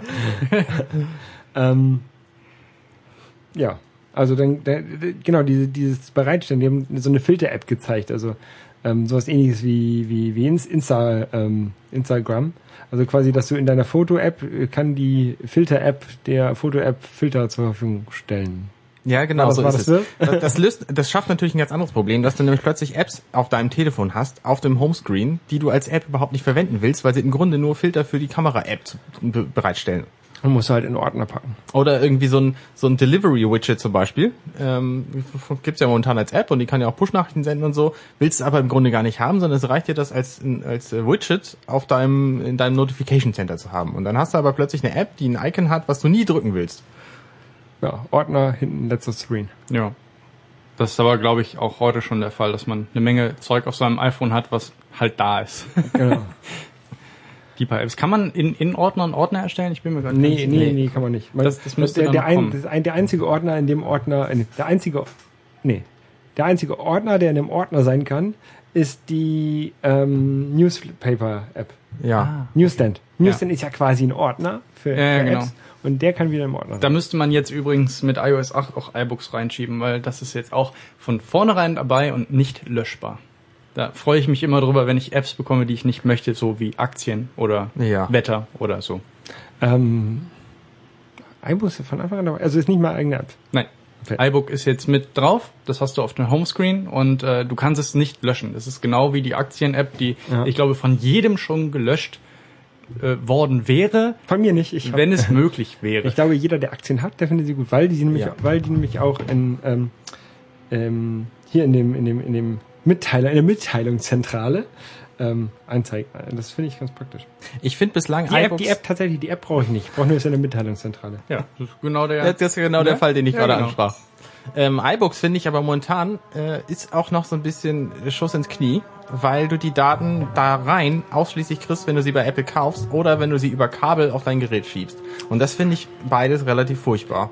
Ja, äh, Ähm, und tatsächlich. ich glaube, dass sich das großartig ändern wird, wenn es eben dieses iCloud Drive gibt, wo du deine Daten quasi auf deinem Rechner ins Drive schiebst und dann von da aus in deinen iBooks reinholst. Vorausgesetzt, iBooks liest es. Natürlich. Ich finde es auch ein bisschen problematisch und ich finde es auch genau den anderen Weg herum problematisch, dass du iBooks halt nicht auf andere Geräte bekommst, wie zum Beispiel ein Kindle.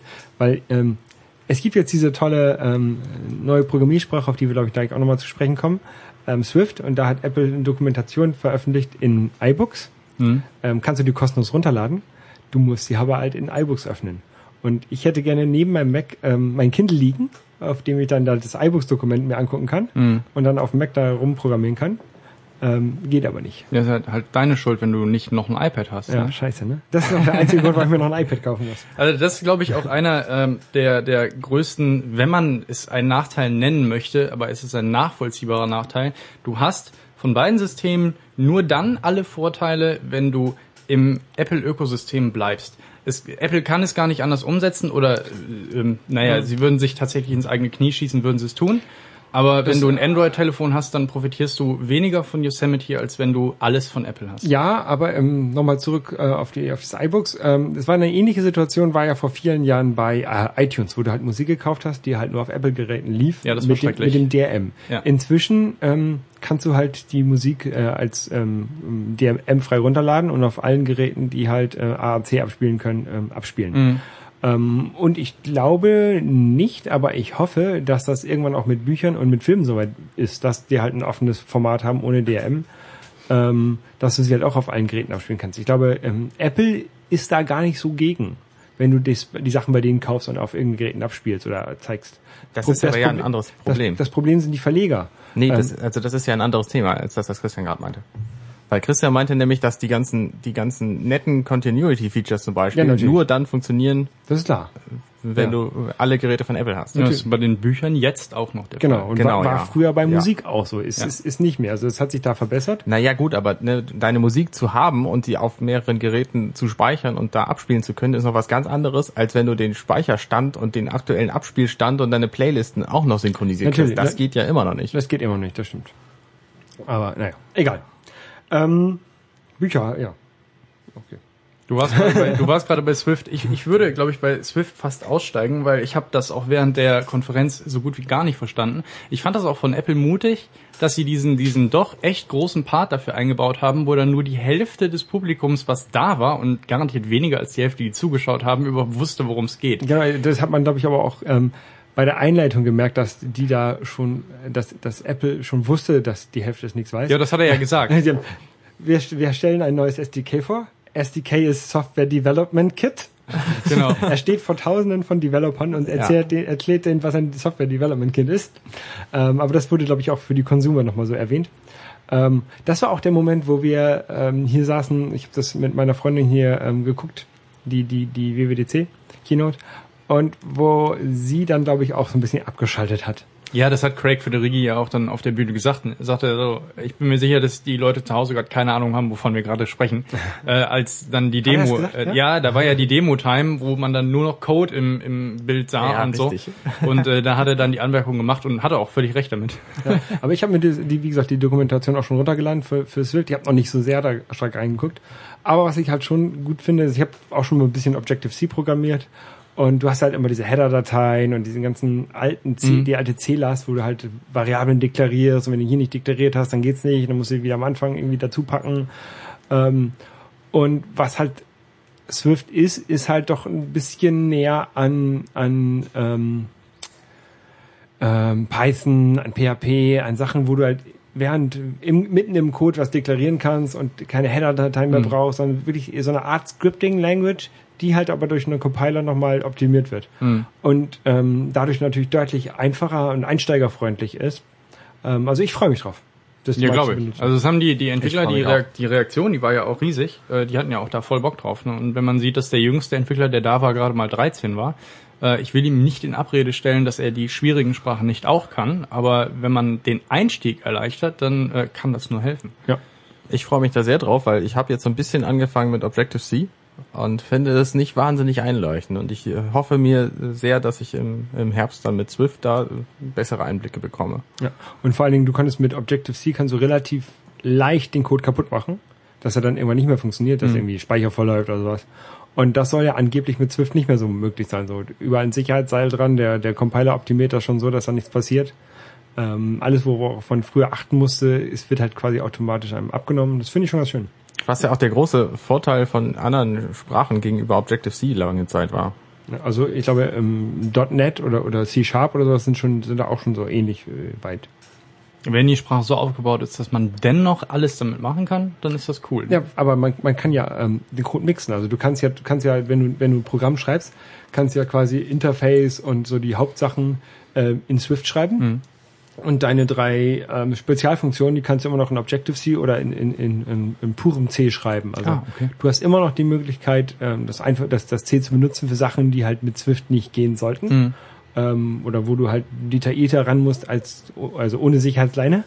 Und für die Sachen, wo du sagst, okay, ähm, das will ich so einfach wie möglich machen, dann benutzt halt Swift. Also das finde ich ganz cool. Ja, das ist wirklich gut. Hat es den, hat es irgendeinen nennenswerten Vorteil für den Consumer? Ich meine, dass, dass die Sprache jetzt leichter zu schreiben und zu, zu speichern ist. Weniger Bugs Also ich kann, vielleicht. genau, das Weniger wollte ich auch Bugs, gerade sagen. Ich kann mir vorstellen, dass die Apps dadurch kleiner werden, weil es eben viel weniger Zeilen sind. Die haben ja in der WWDC so ein Code-Beispiel gebracht, wo aus vier Zeilen eine wurde. Ähm, wenn das überall so ist, dann äh, speichern wir. Also Ob, dann ob das im Maschinen, wir schon Platz. Ob das im Maschinencode weniger ist, das weiß man natürlich nicht. Äh, Ich könnte mir vorstellen, dass im Maschinencode größer wird. Dass da halt die ganzen Sicherheitsfeatures, die werden halt, die du halt die Zeilen, äh, die du weglässt, die werden halt automatisch ein bisschen sicherer dran geschrieben und jetzt wird halt vielleicht in Wirklichkeit mehr Zeilen sein im Hintergrund, im Maschinencode. Ähm, aber weniger Bugs, genau. Ich glaube, das wird, das wird eine Sache sein, dass du halt weniger Fehler machen kannst, dass Programme weniger abstürzen. Ähm, Das ist so das Consumer-Feature davon. Auch wenn es viele nicht verstehen, vielleicht. Ich glaube auch nicht, dass es viele interessiert, wie so eine App funktioniert, solange sie funktioniert. Nur mal so, wenn irgendwas klappt, dann ist einem mir egal warum. Ja, ja, ja. Ja, Und wenn das häufig der Fall ist, alles richtig gemacht. Gut. Ich freue mich ja, dass die an der Optik von iOS 7 quasi nicht viel geändert haben, muss ich sagen. Im, Im Gegensatz zu äh, macOS, da haben sie ein bisschen was verändert. Ähm, Nochmal zu iOS 7, weil nämlich da ähm, quasi die Entwickler sich jetzt alle darauf eingestellt haben und die Apps auch einfach so lassen können, wie sie sind im Grunde. Ich meine, es wird ein paar Änderungen geben, die mir auch noch nicht so bewusst sind, aber ich freue mich, dass wir bald wieder ein relativ einheitliches Bild von, von Apps haben. Weil Ja. es gibt immer noch so zwei, drei Apps, die sehen für meine Augen inzwischen einfach ein bisschen furchtbar aus. Und ich muss sie aber trotzdem benutzen. Ähm, und ich hoffe, dass sich das bald gibt.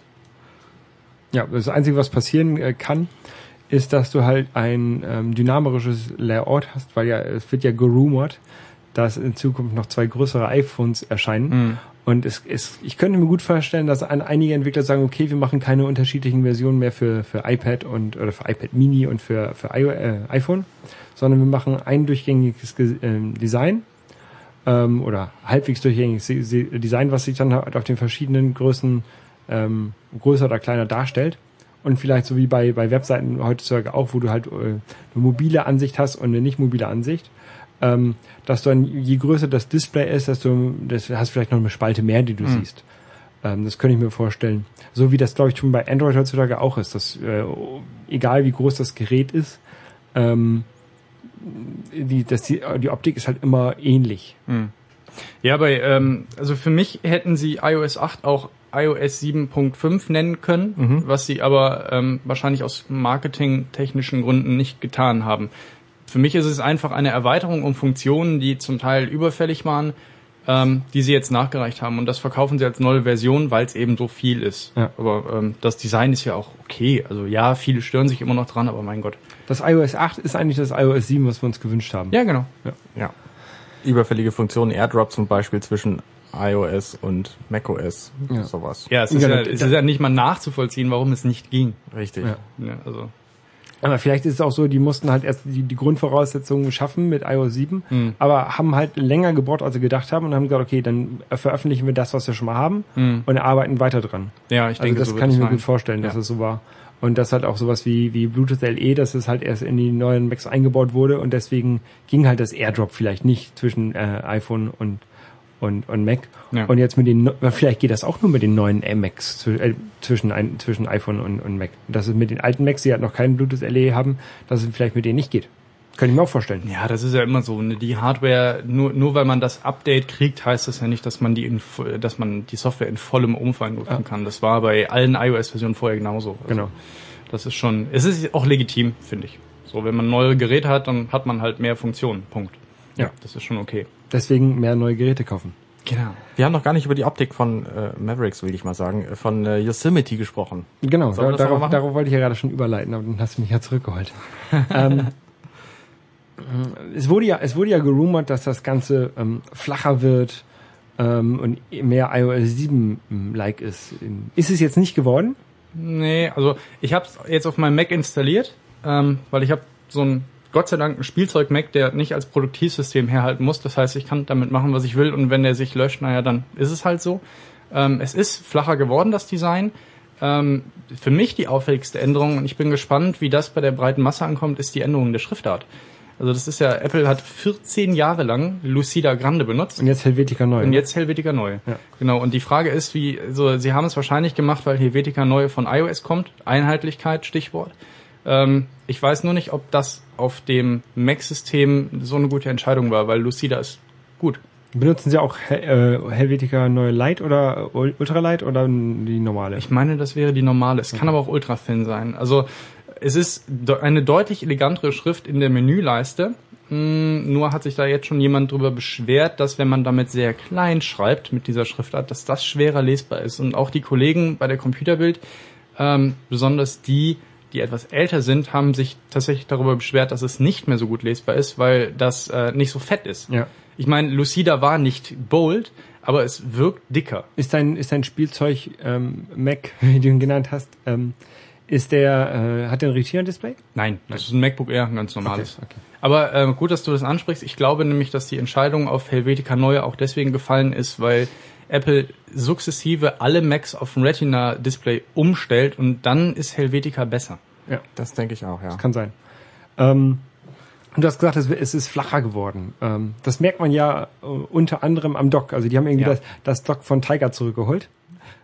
Ich habe mich sehr, Ja, gefreut, sehr gefreut, muss ich sagen. Das 3D-Dock hat mich schon mal gestört. Ich freue mich, dass es jetzt wieder platt ist.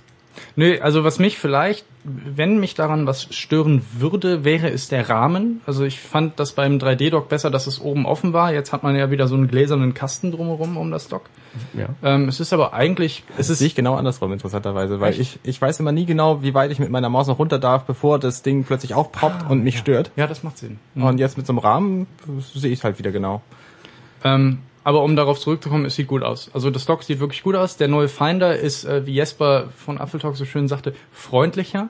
äh, ich, ich glaube, es liegt daran, weil er, jetzt, er hat keine Hakennase mehr. Der, der, die Nase ist jetzt etwas sanfter geworden und dadurch ist das Grinsen breiter. Ähm, nö, ist cool geworden. Also der sieht so ein bisschen kindlich aus, das neue Finder. Ja, ja, ne? genau. Ist ein bisschen Comiker. Ähm, ich finde es ja gut, dass es aber nicht, nicht zu flach geworden ist, das neue, neue System. Dass zum Beispiel, dass es immer noch die, die, die Drop Shadows gibt bei den Fenstern. Also, dass man wirklich noch erkennen kann, das ist das Fenster.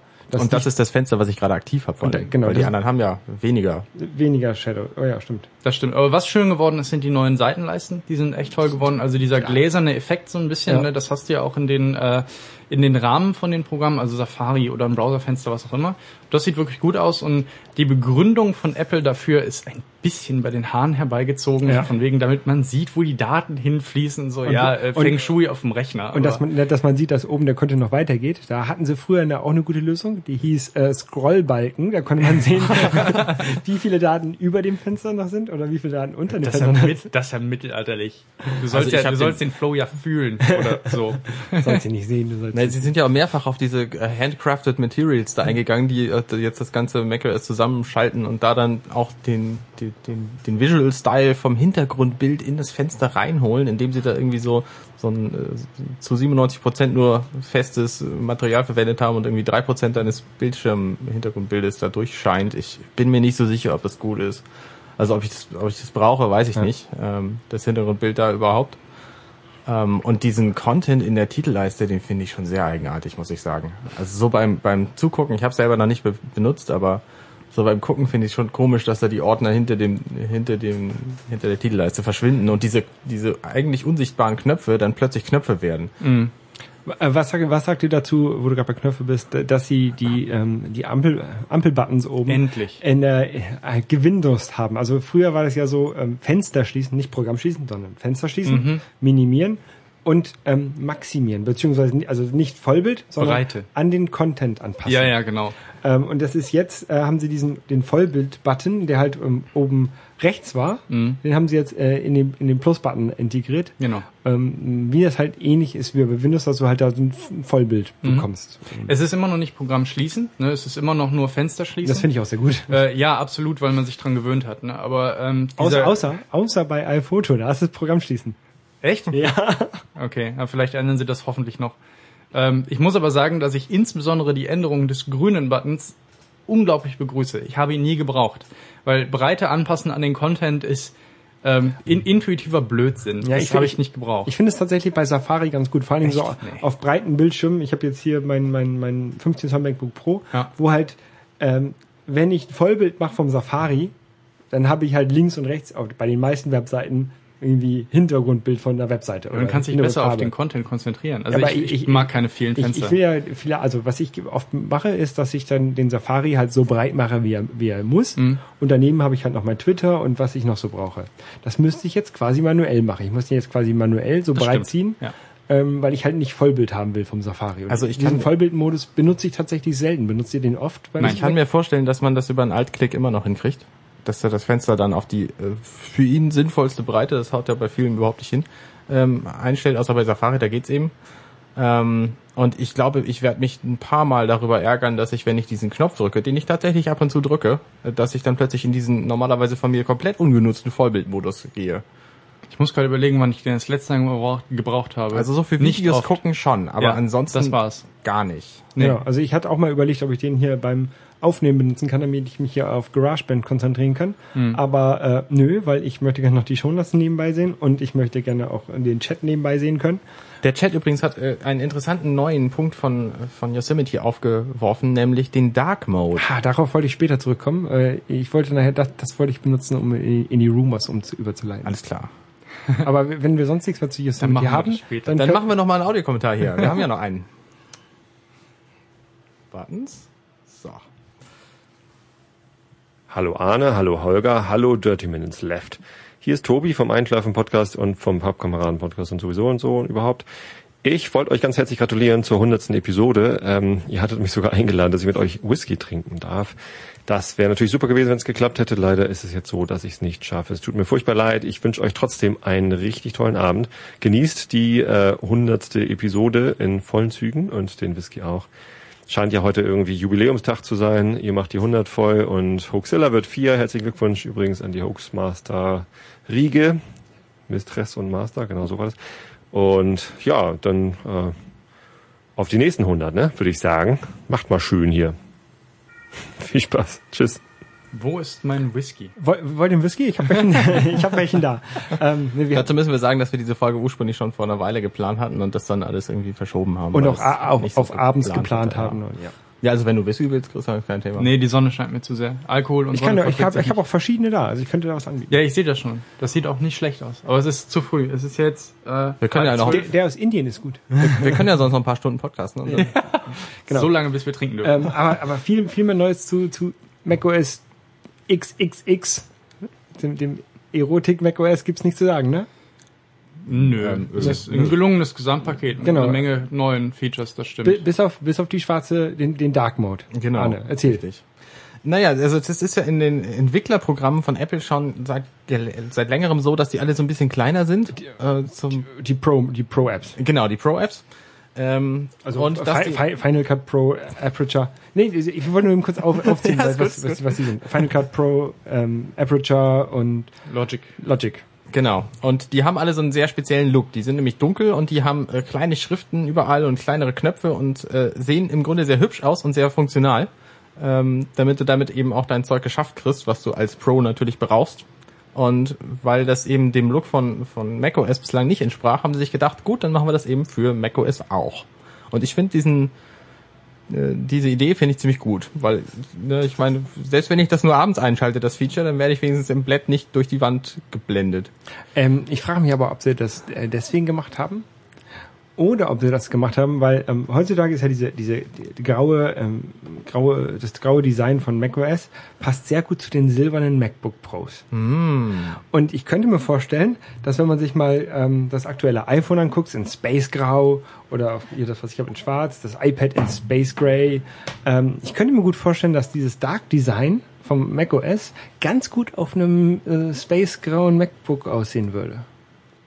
Also, ich meine, sie hätten es erwähnt und ich halte es für wahrscheinlicher, dass sie es aufgrund der Augenfreundlichkeit bei gedimmtem Licht gemacht haben. Äh, deine Theorie gefällt mir aber deshalb besser, weil ich würde mir ein anderes Gehäuse so langsam aber sicher wünschen. Genau. Das Ähm, aktuelle Gehäuse von den MacBook Pros ist sechs Jahre alt, weil das hier, Ja, was ich hier habe, ist von 2008. Das war das erste mit so einem Gehäuse. Ja, genau. Ich habe mir das 13er damals geholt, äh, noch in der Uni. Und ich meine, es ist immer noch schön, es- weil es ist zeitlos, aber eine Alternative wäre, wäre ganz gut. Ich war damals auch so ein Riesenfreund von dem schwarzen MacBook, äh, was sie ja dann auch irgendwann gekickt haben, wo ich ganz stolz war, dass ich eines der gefühlt zwei Stück in Deutschland hatte. Naja, weil das Äh, schwarze MacBook ja auch im Grunde nur, ein, nur einen Farbaufpreis hatte. 50 Euro. Du konntest ja nämlich das Weiße mit den gleichen Innereien Ja, ja, ja, zusammenstellen und dann war es Ja. eben weiß. Ja. Aber es war elitär. Ja, genau.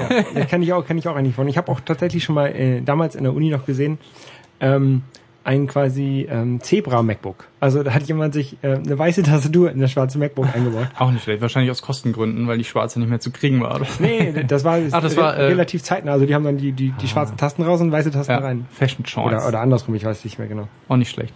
Ja, aber äh, der Apfel sieht auch schöner aus, wenn es hinten dunkel ist. Ne? Und wenn die, also ein MacBook in Space Grau sähe so, das sähe richtig scharf aus, glaube Ja, ich. Also, da bin ich von überzeugt. Ja. Ähm, kurz noch zu dem Dark Mode. Er ist leider noch nicht in der ersten Beta vorhanden. Da habe ich mich etwas drüber geärgert, weil ich, das ist so ein Feature, da fahre ich voll drauf ab. Das würde ich gerne einfach mal eine Zeit lang benutzen. Aber es ist noch nicht Auf, drin. auf der Dark Side des Macs. ja, genau. Es gibt ja in diesen ähm, äh, Usability-Einstellungen, da kannst du ja dein Display komplett umkehren, invertieren quasi. Dann hast du ja so eine Ja, Art Dark Mode. ja.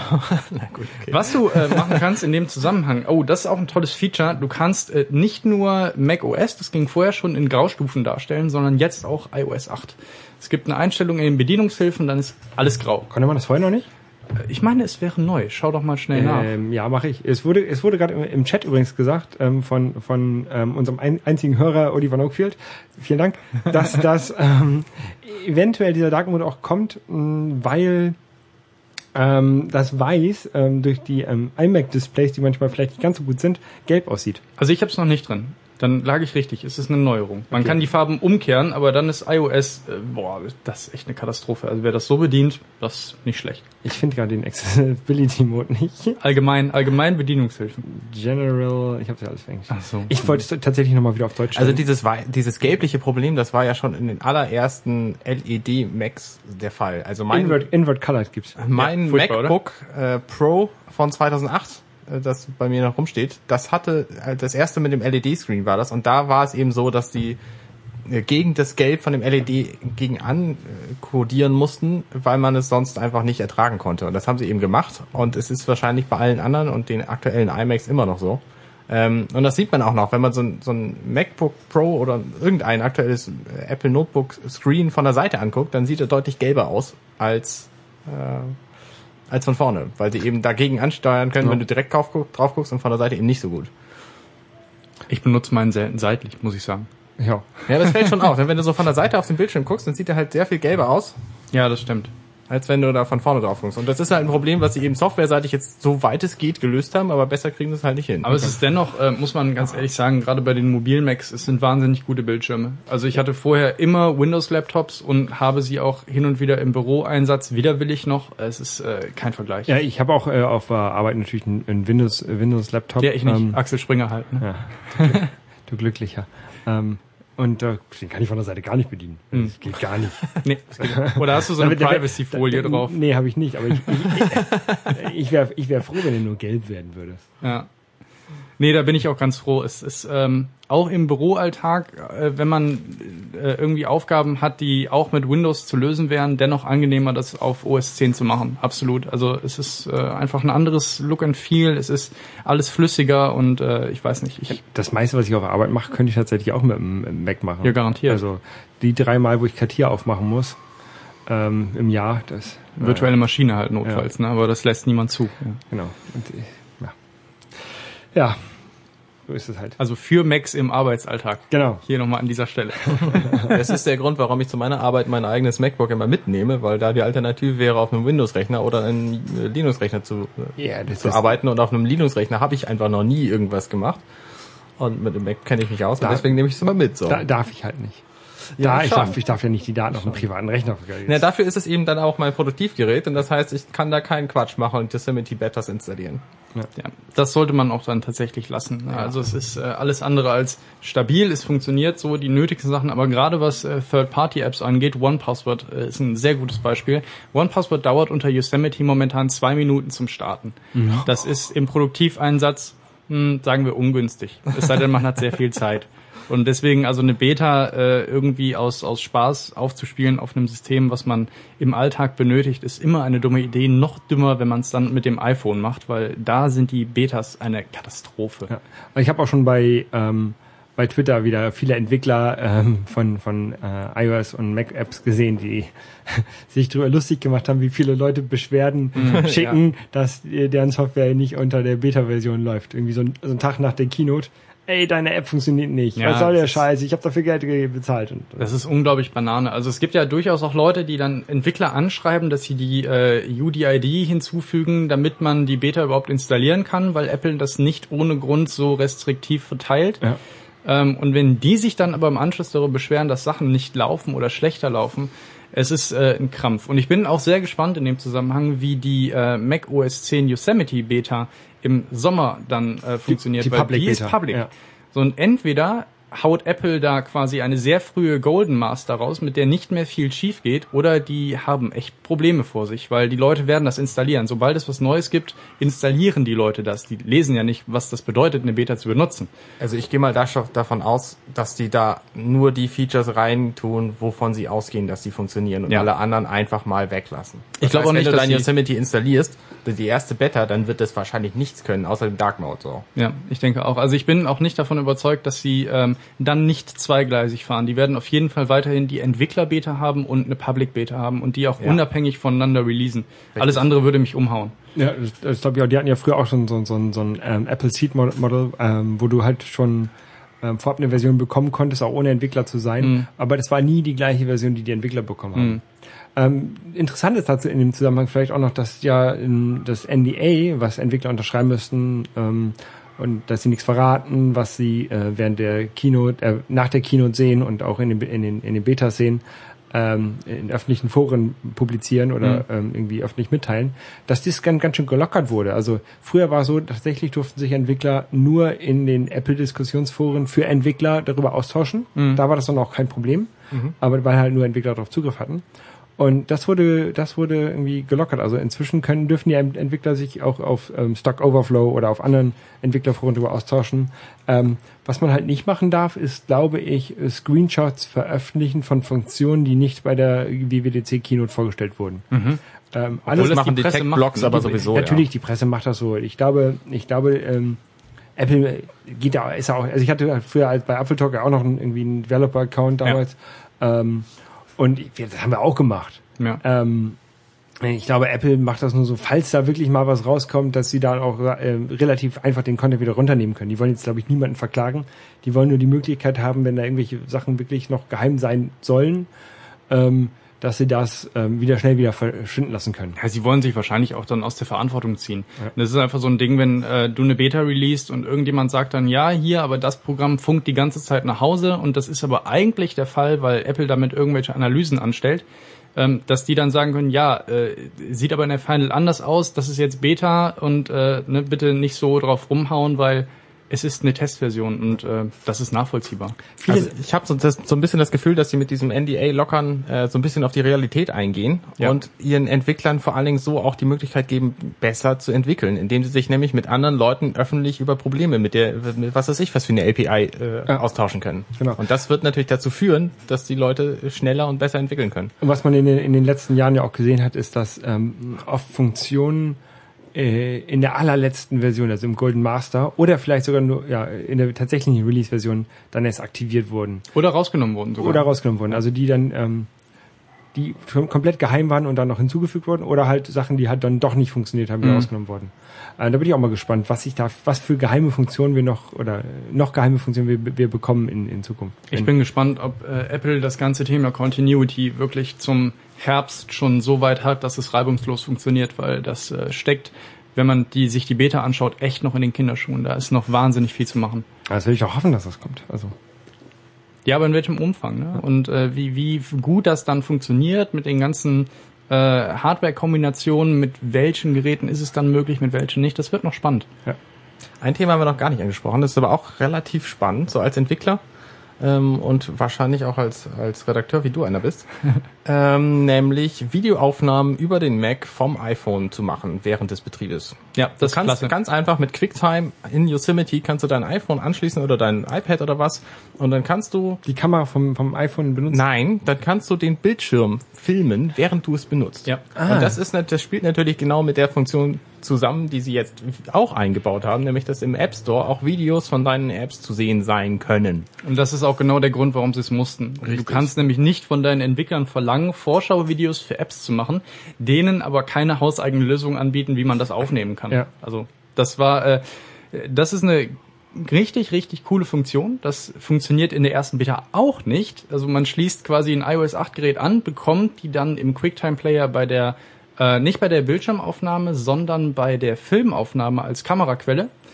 Und dann flackert das wie bekloppt, obwohl du das per Kabel angeschlossen hast. Also auch das Feature existiert momentan eigentlich nur auf dem Papier. Aber es ist äh, sehr, sehr nützlich, auch bei Spielen, weil die kannst du über Airplay äh, unmöglich mit, mit einer äh, vernünftigen Latenz dann übertragen. Also ich sag jetzt mal Infinity Blade oder so. Und die Touch-Eingaben, die würden dann so als kleine Punkte wahrscheinlich da darauf äh, gezeigt werden.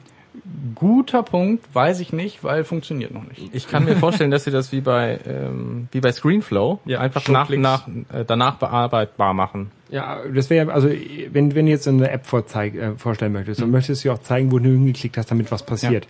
Da müssten sie jetzt quasi, also meiner Meinung nach sollten sie wenigstens irgendwie so einen Indikator machen, wo gerade getoucht wurde. Naja, das funktioniert ja bei dem äh, Mac Screencast selber funktioniert es ja, Show, Show Clicks. Und ich vermute mal, dass sie das dann auch hinzufügen. Ähm, Show, Show Tabs. Tabs. Ja. In dem Fall, ja. Und außer andere Dinge. Ich nehme mal an, dass du vielleicht auch währenddessen irgendwie das Mikrofon benutzen kannst und dann auch gleichzeitig reden kannst, damit Kannst es, du auch, ja. damit es einfacher wird, das äh, dann zu besprechen und so. Ja. Ja, auf jeden Fall ein, ein Sack voll Neuigkeiten. Ja, das sind alles so Kleinigkeiten. Was auch ziemlich cool ist, ähm, du kannst, wenn du mit iOS 8 auf einer Seite unterwegs bist und deine Kreditkartendaten brauchst, Amazon zum Beispiel, und äh, Safari erkennt dieses Eingabeformular, dann bekommst du über der Tastatur einen Knopf, auf dem dann draufsteht äh, Scan Card. Und dann drückst du drauf, dann bekommst du deine, deine Kamera mit so einem kleinen Kasten und wenn du deine Kreditkarte in den Kasten reinlegst, dann übernimmt er die Daten, die auf der Karte stehen. Also ähnlich so wie das bei den äh, iTunes-Gutscheinkarten schon funktioniert. dass Ja, du genau. die ab, ab, Ich habe ja noch nie so eine gesehen, muss ich sagen. ich, ich benutze die häufig, also wenn ich in den USA bin, Ja, kaufe genau, ich mal, kaufe ich mal vielleicht, äh, aber- iTunes-Gutscheinkarten. Das sind aber nur die Karten aus dem Store, ne? nicht die Karten von äh, Edeka und Co., oder? Ähm, doch, also ich, Edeka und Co., keine Ahnung. Ähm, das sind halt diese, diese Plastikkarten Ja. in den USA, die du im Supermarkt kaufen kannst. In so Fünferpaketen, Dreierpaketen einzeln. Okay. Die haben dann so, einen- so einen Kasten, so einen roten Kasten um die Nummer und den kannst du halt abfilmen mit der, mit Ich habe in Deutschland noch nie so eine Karte mit so einem Kasten gesehen. Nee, also die bei den Discountern und Supermärkten, die äh, werden nicht unterstützt, die Karten. das ist Ich schade. nicht, Ich kaufe ich kauf die in Deutschland, doch in Deutschland kaufe ich die, wenn es 20% Rabatt gibt bei Mediamarkt oder so, dann kaufe ich die mal ein. Ja, muss man ausprobieren. Ich meine, die kann man nicht scannen. Ich weiß das nicht mehr. Ich habe schon lange keinen mehr. Aber ja, das ist genau dasselbe Prinzip. Und das ist total äh, handlich, finde ich. weil Aber- Kreditkartennummern sind länger. Ich kenne meine auswendig. Was, Das ist erschreckend. was sie zu, zu Bezahlgeschichten äh, auch äh, neu eingeführt haben, ist ja jetzt, dass du quasi über diesen Fingerabdruckscanner Mhm. ähm, deine Bezahlgeschichten möglicherweise machen kannst, wenn die Apps das unterstützen. Also PayPal zum Beispiel hat, hat jetzt Interesse bekundet und es funktioniert dann halt so, dass du irgendwie über deinen Fingerabdruck quasi an die im iPhone hinterlegten äh, Daten-Logins kommst. Ähm, so, das heißt, dass dieser Fingerabdruck, da haben sie sich ja sehr, sehr drauf festgelegt, dass das alles immer noch wahnsinnig sicher ist. Mhm. Ähm, und du kannst aber dann trotzdem mit deinem Fingerabdruck Dinge bezahlen. Ich finde find das ausgesprochen spannend. Also die Öffnung von Touch ID macht Touch ID erst zu einem wirklich, wirklich nützlichen Feature. Aber das hatten sie ja auch schon angekündigt bei iOS 7, ähm, Ja. dass das irgendwann kommen wird. Ja. Da Ähm, waren sie jetzt ich- auch recht schnell, muss ich Ja, sagen. ja. Ich hörte gerade aus dem Chat, äh, bei den deutschen Kanten geht das auch mit dem Abscannen, äh, da ist aber kein Kasten rum, es geht trotzdem. Ah, okay, gut. Dann mache ich das so. Ähm, Muss man Kasten drum malen. ja, schön gerade. Okay. Ähm, Haben wir noch was? ich weiß es nicht. Haben wir noch, haben wir noch einen Audiokommentar? Nee. Nee. Ist alle durch. Ähm, ich soll aber nochmal sagen vom, äh, vom Chat ganz am Anfang, ähm, von, von Oliver Oakfield, äh, viele Grüße und, und, und ähm, wollen wir das mal genau vorlesen? Äh, auch vom Chat, äh, vielen Dank und Glückwunsch zu, zu 100 Folgen. Dankeschön, Olli. Danke, danke. Ähm, gut, danke Christian, dass du hier warst. Ja, gerne. Und wir trinken jetzt hier noch einen Kaffee in Ruhe, würde ich sagen. Und dann ähm, hören wir uns irgendwann anders. Wieder. Genau. Arrivederci. Tschüss. Macht's gut. Tschüss. Dirty Minutes Left.